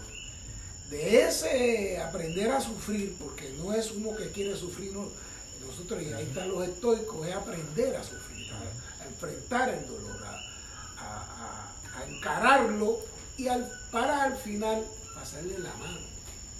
Porque no hay que vivir con el dolor, el dolor forma parte de nosotros. Ahí es que entonces uno cambia y uno la trasciende. De hecho, los, chinos, eh, la palabra crisis la, dividen en dos dibujitos. Peligro arriba y transformación abajo. Es decir, el, el dolor es, y las crisis que vienen de los dolores profundos, de las separaciones, de las pérdidas, de las frustraciones, nos enfrentan a esa disyuntiva de qué hacer con la vida, ese punto de no retorno que tú, que tú viviste. Y de ahí has creado todo un planteamiento eh, realmente conmovedor. Yo, yo de Yo verdad tuve- estoy... yo tuve que hacerlo. Yo, yo te voy, yo te voy a, a dar un par de, par de detalles.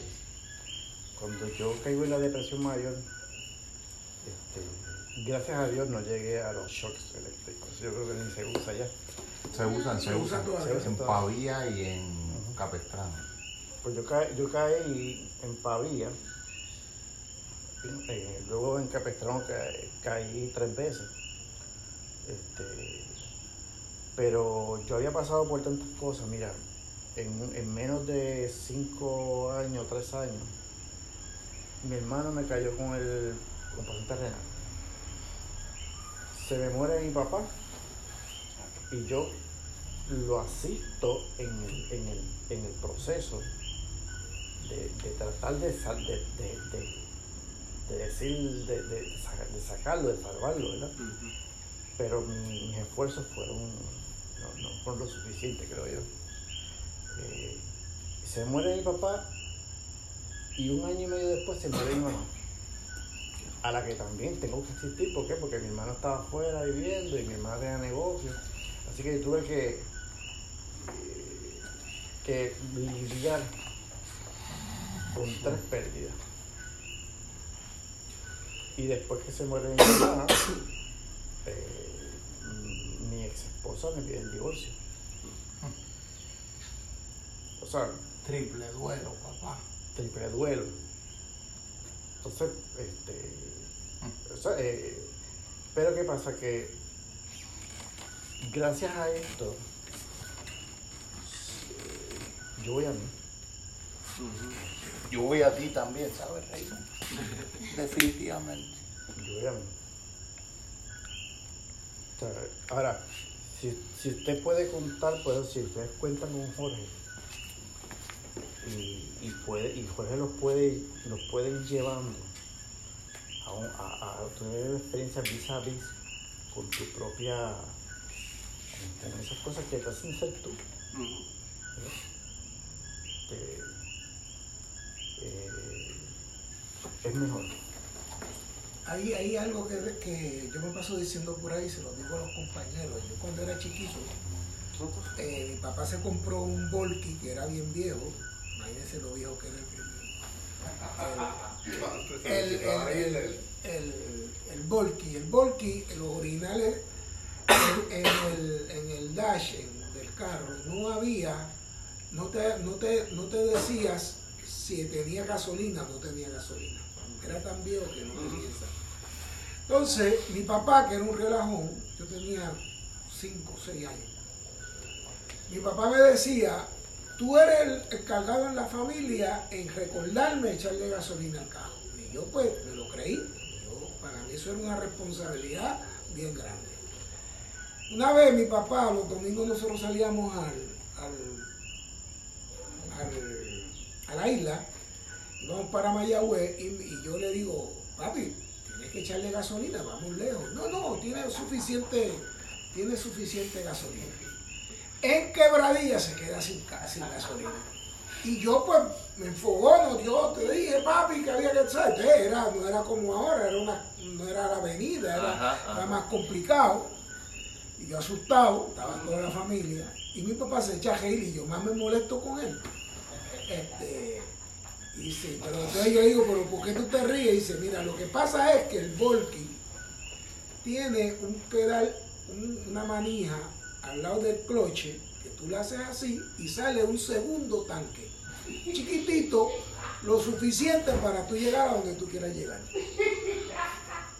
La moraleja que le estoy diciendo a ustedes es que nosotros tenemos que descubrir el segundo tanque.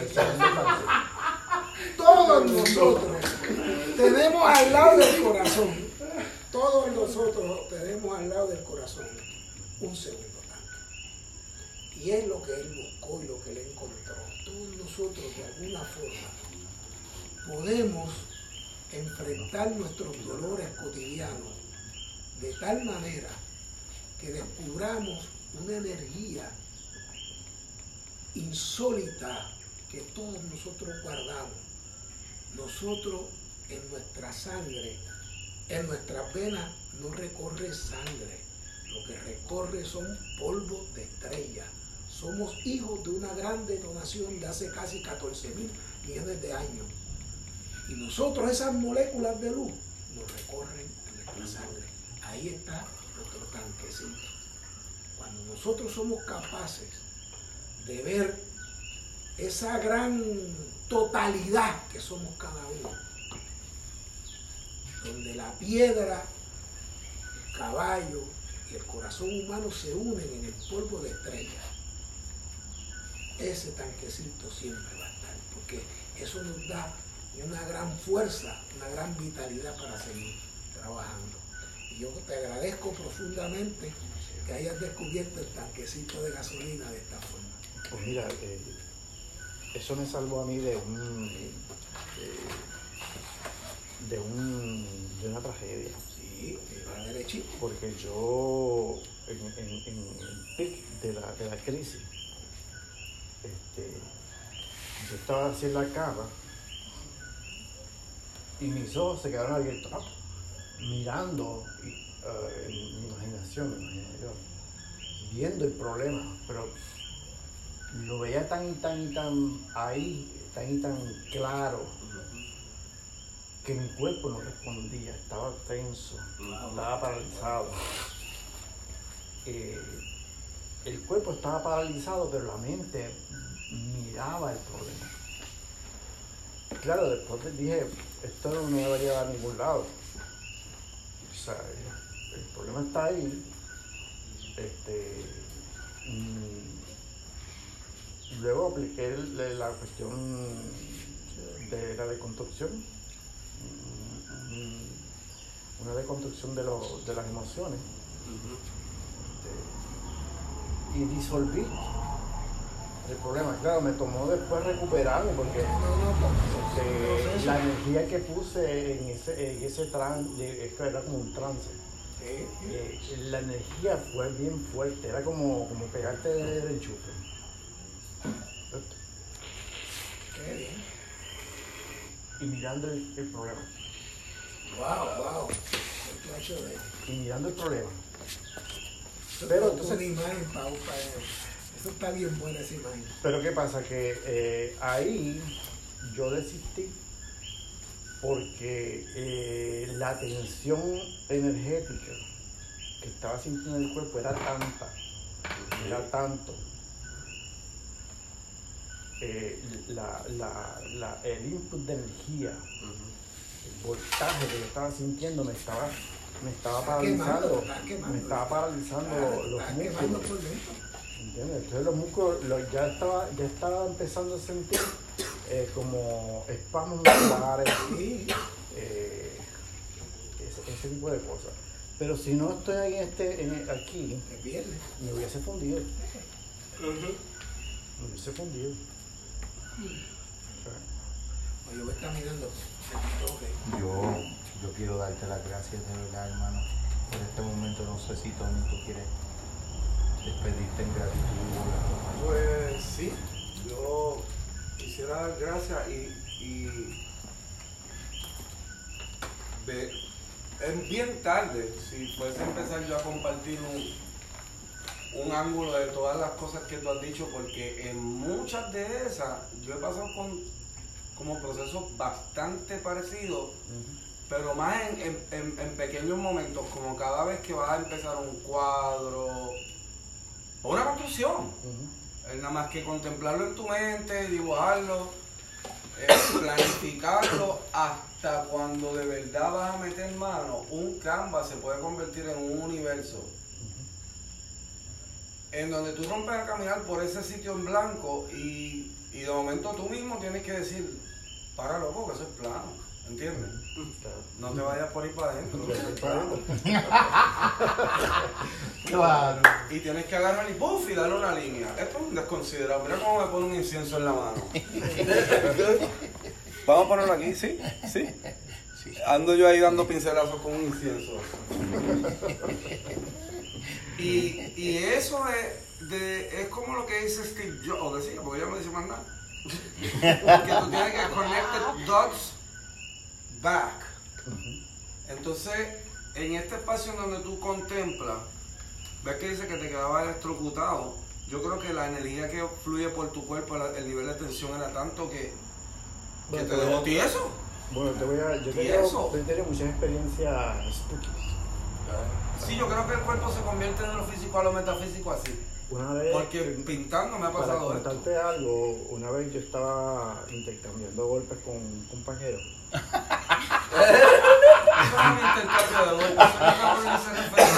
cordial de golpe, un intercambio cordial de golpe. Sí, sí, una manifestación. Pero ¿qué pasa? cuando, cuando tú llevas mucha, mucha experiencia, tú te empiezas a dar cuenta de dónde viene el golpe. O sea, qué es lo que inspira a esas personas a golpear de la manera que lo hacen. Y yo identifiqué que era el ego de él. Bueno, sí, hay una pelea del ego. O sea, la mente contemplativa te da hasta ese discernimiento más, más allá en el otro también. Entonces, ¿qué pasa? Él, eh, de buenas a primeras, me pega, me pega, ¿verdad? Me pega, eh, Y entonces yo hago así, me iba a ir, pero entonces aprovecho el movimiento y saqué la derecha. Y cuando lo. Contemplativamente la contemplativamente, Un azote con un derechazo pero, pero contemplativo. me pasó. No, no, no, mira, mira lo que me pasó. No llegué a, a, a, a sonarlo, no, no llegué a, a tocarlo con, con limón, como dice, ¿no? Porque fue mi ye- las yemas de mis dedos las que rozaron su cara. Hizo como si fuera, Un filo. no, como si fuera Estática. estática. Entonces, después él cae al piso y yo dije, yo, yo miraba las manos, yo, yo no pude hacer esto, porque yo sé cuando lo pego. Entonces, ¿qué pasa? Cuando le miro la cara tenía un poquito negro. Entonces, yo no he querido, no he querido pensar mucho en eso, ahora te lo cuento, pero... eh, Tú le diste con el ki. de Tú le diste salió- con el ki, tú no le diste con la mano física. de mí salió algo. De mí salió algo. Pero eso mismo es lo que estaba tratando de decirte, que cuando ese espacio en blanco te acecha en reversa y tú eres el que está acá con todos los instrumentos, en mi caso, yo practiqué artes marciales porque mi mamá no hallaba qué hacer conmigo. Y me fue allí y me puso para que me dieran un par de golpes, a ver si yo entendía que no podía estar. Y eso lo único que sucedió fue que me hicieron un tercer en Shotokan. Y Chifunakoshi lo conozco yo desde los cinco años. Y mi maestro tuvo la virtud de enseñarme lo que era la filosofía y no la violencia. Así que el tal consciente del cambio de golpes, pues era más bien una, una manifestación de, de habilidades y de qué andas buscando. El- la media y la proyección en reversa, el querer hacer algo para incitar algo en él, desenfocarlo y entonces tener la pista abierta para yo llevar mi plan a cabo, es una cosa que la tenemos que hacer todos los días, las artes marciales y los orientales somos expertos en eso.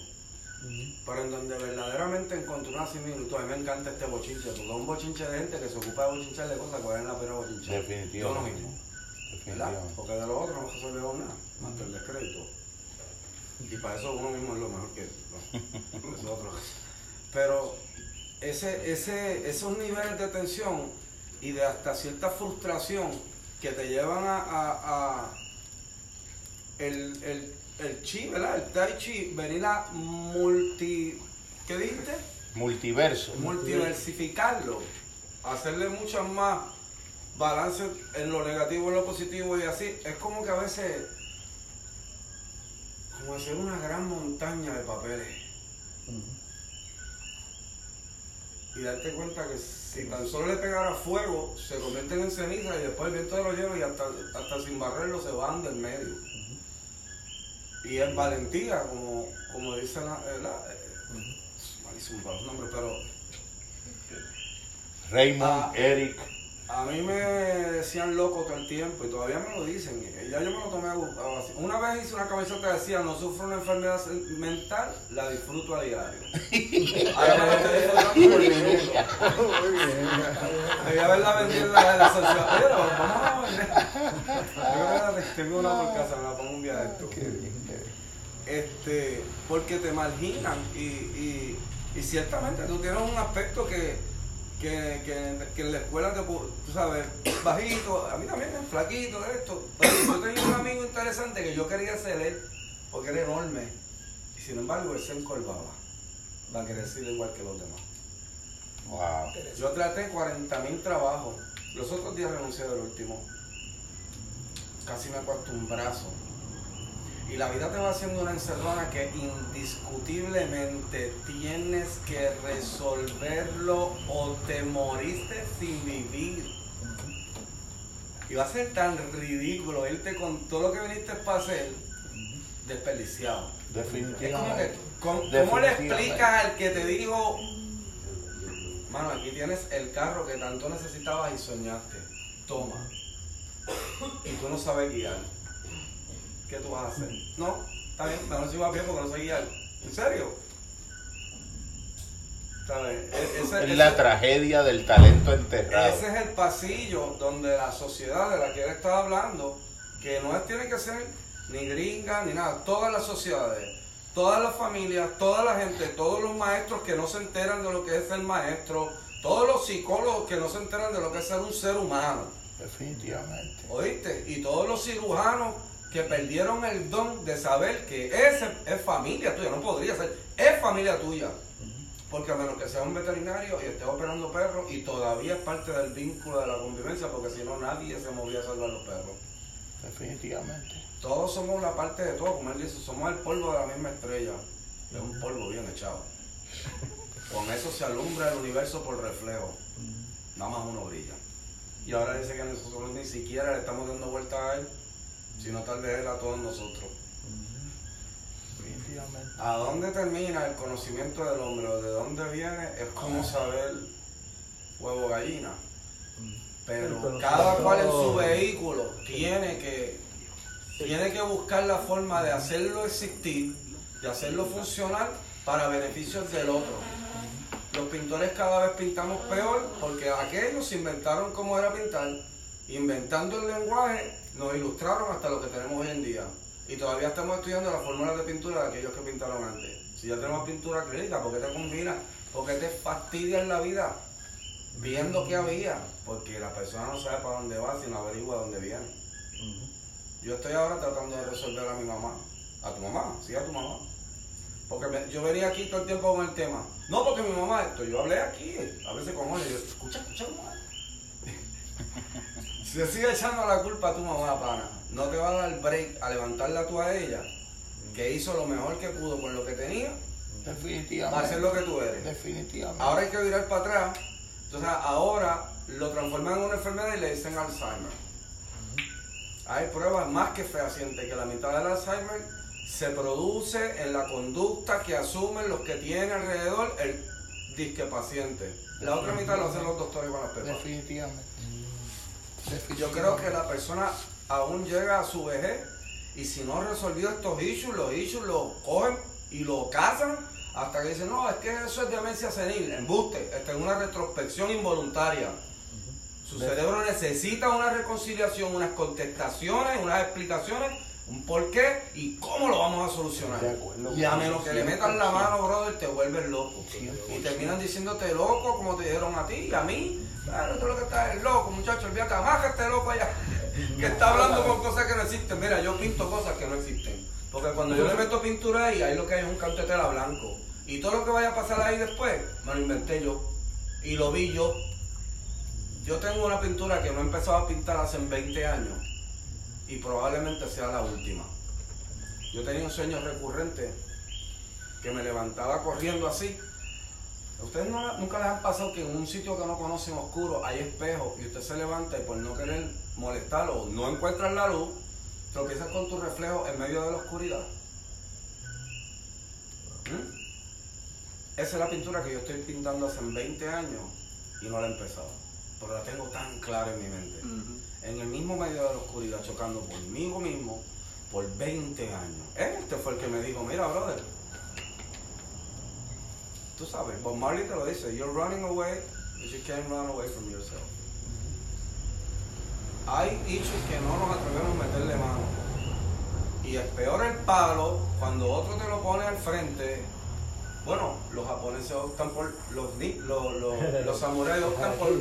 Harakiri. Sí, óyeme, el honor de esta vida a la que yo ostenté y estoy aquí con este don que nada más puede venir del suicidio de querer seguir viviendo. Antes de hacer una mierda de esta vida, mejor no vivirla. me lo quito más yo digno. mejor. Y entonces la gente dice, oh, wow, fomentan el suicidio. No, no. Fomentan un honor extremo más allá del entendimiento, del razonamiento básico del ser humano que lo único que quiere hacer es seguir existiendo y voy a tener un carro mejor que el de aquel. A mí me van a dar el aumento y Definitivamente. están en esa paja mental, hermano. Y Definitivamente. entonces le da como dice, este, un estoy en una depre. No tiene, no tiene ni la entereza de que le dé una depresión completa. ¿Me Le da una depre de las que se curan en Plaza de las Américas. rompió la, la pantalla del celular porque Facebook titubeó. ca- Yo, yo estaba Te vacilando. borraron de, de, de contacto Yo de acabo de Facebook. abrir una página de Facebook y me va buenísimo. Coño, no pensar tanta mi mala suerte, ahora esta mierda se daña. Me fui para la playa surfear. como quiera tenía ya, ¿me entiendes? Con tu oportunidad de, pues soy un loco, mano, pues dame la pepa que me toca y me frustro en la barra y esto, tú mejor decidiste, bueno, pues sí, ¿verdad? Esto tiene otra manera de verse. Si estoy viendo gente, pues vamos a ver quién me jodea. ¿Entiendes? Sí, porque si las cinco personas con las que más tú te juntas influencian directamente tu comportamiento habitual, entonces estás viendo gente a tu alrededor, pues mira a ver qué te dan. Definitivo. ¿Sabes? El, el de Beautiful Mind lo borró cuando dijo, wow, no me había fijado en ese detallazo, un matemático. Ustedes no se están poniendo viejos. Therefore, Esto se no acabó. cuadra. Tú no existes, loco. Y gracias por la compañía. por tu culpa todo el mundo. Y todavía los podía ver y ellos insistían en chismado. Y él decía, El día del Nobel les fueron allí al lobby "Sí, a quererlo distraer. Papá". Y entonces es como que algo que no resolviste de una frustración, una vaina.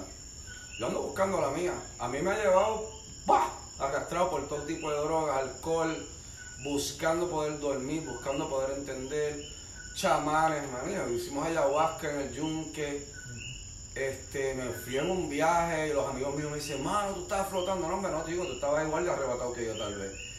Porque eh, ves, ves de ti mismo el, el- el poder borrar algo biológico es casi como un atentar contra tu propia biología de carne, ¿me sigues? Para alcanzar un- una existencia más espiritual y chamanearte a ti mismo un poco, ¿me entiendes? Because you can. Nobody else can but you. Entonces, ¿por qué no, verdad, desarrollar un don? A ti te encantó el modelo oriental, que es súper estructurado, y a otros les gusta la espiritista y el curandero, y a otros les gusta el de las cartas, y todo el mundo anda buscando un, un molde que les, que les ayude a identificar, a identificar, a identificar, y a lo último de identificarse, se trata de, de atreverse a contemplar, como tú dices. Yo creo que los artistas se nos da más fácil porque podemos contemplar cosas y después exteriorizarlas. Es que es gufiado, pero los demás alrededor se trastornan. Se vuelven locos y le dicen a este tipo bicho raro. Yo creo que esto es a Y en nivel sitios le de... dicen filósofo. Exacto. ¿Me entiendes? Vamos a darle un aplauso al compañero de agradecimiento. De verdad que sí. Te, te felicito.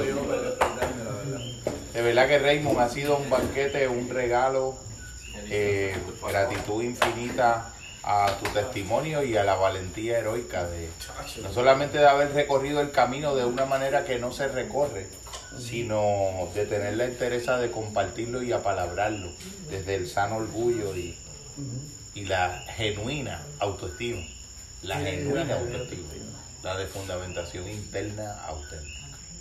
Verdad, con un millón de gracias y ustedes también que se hayan como disfrutado la experiencia.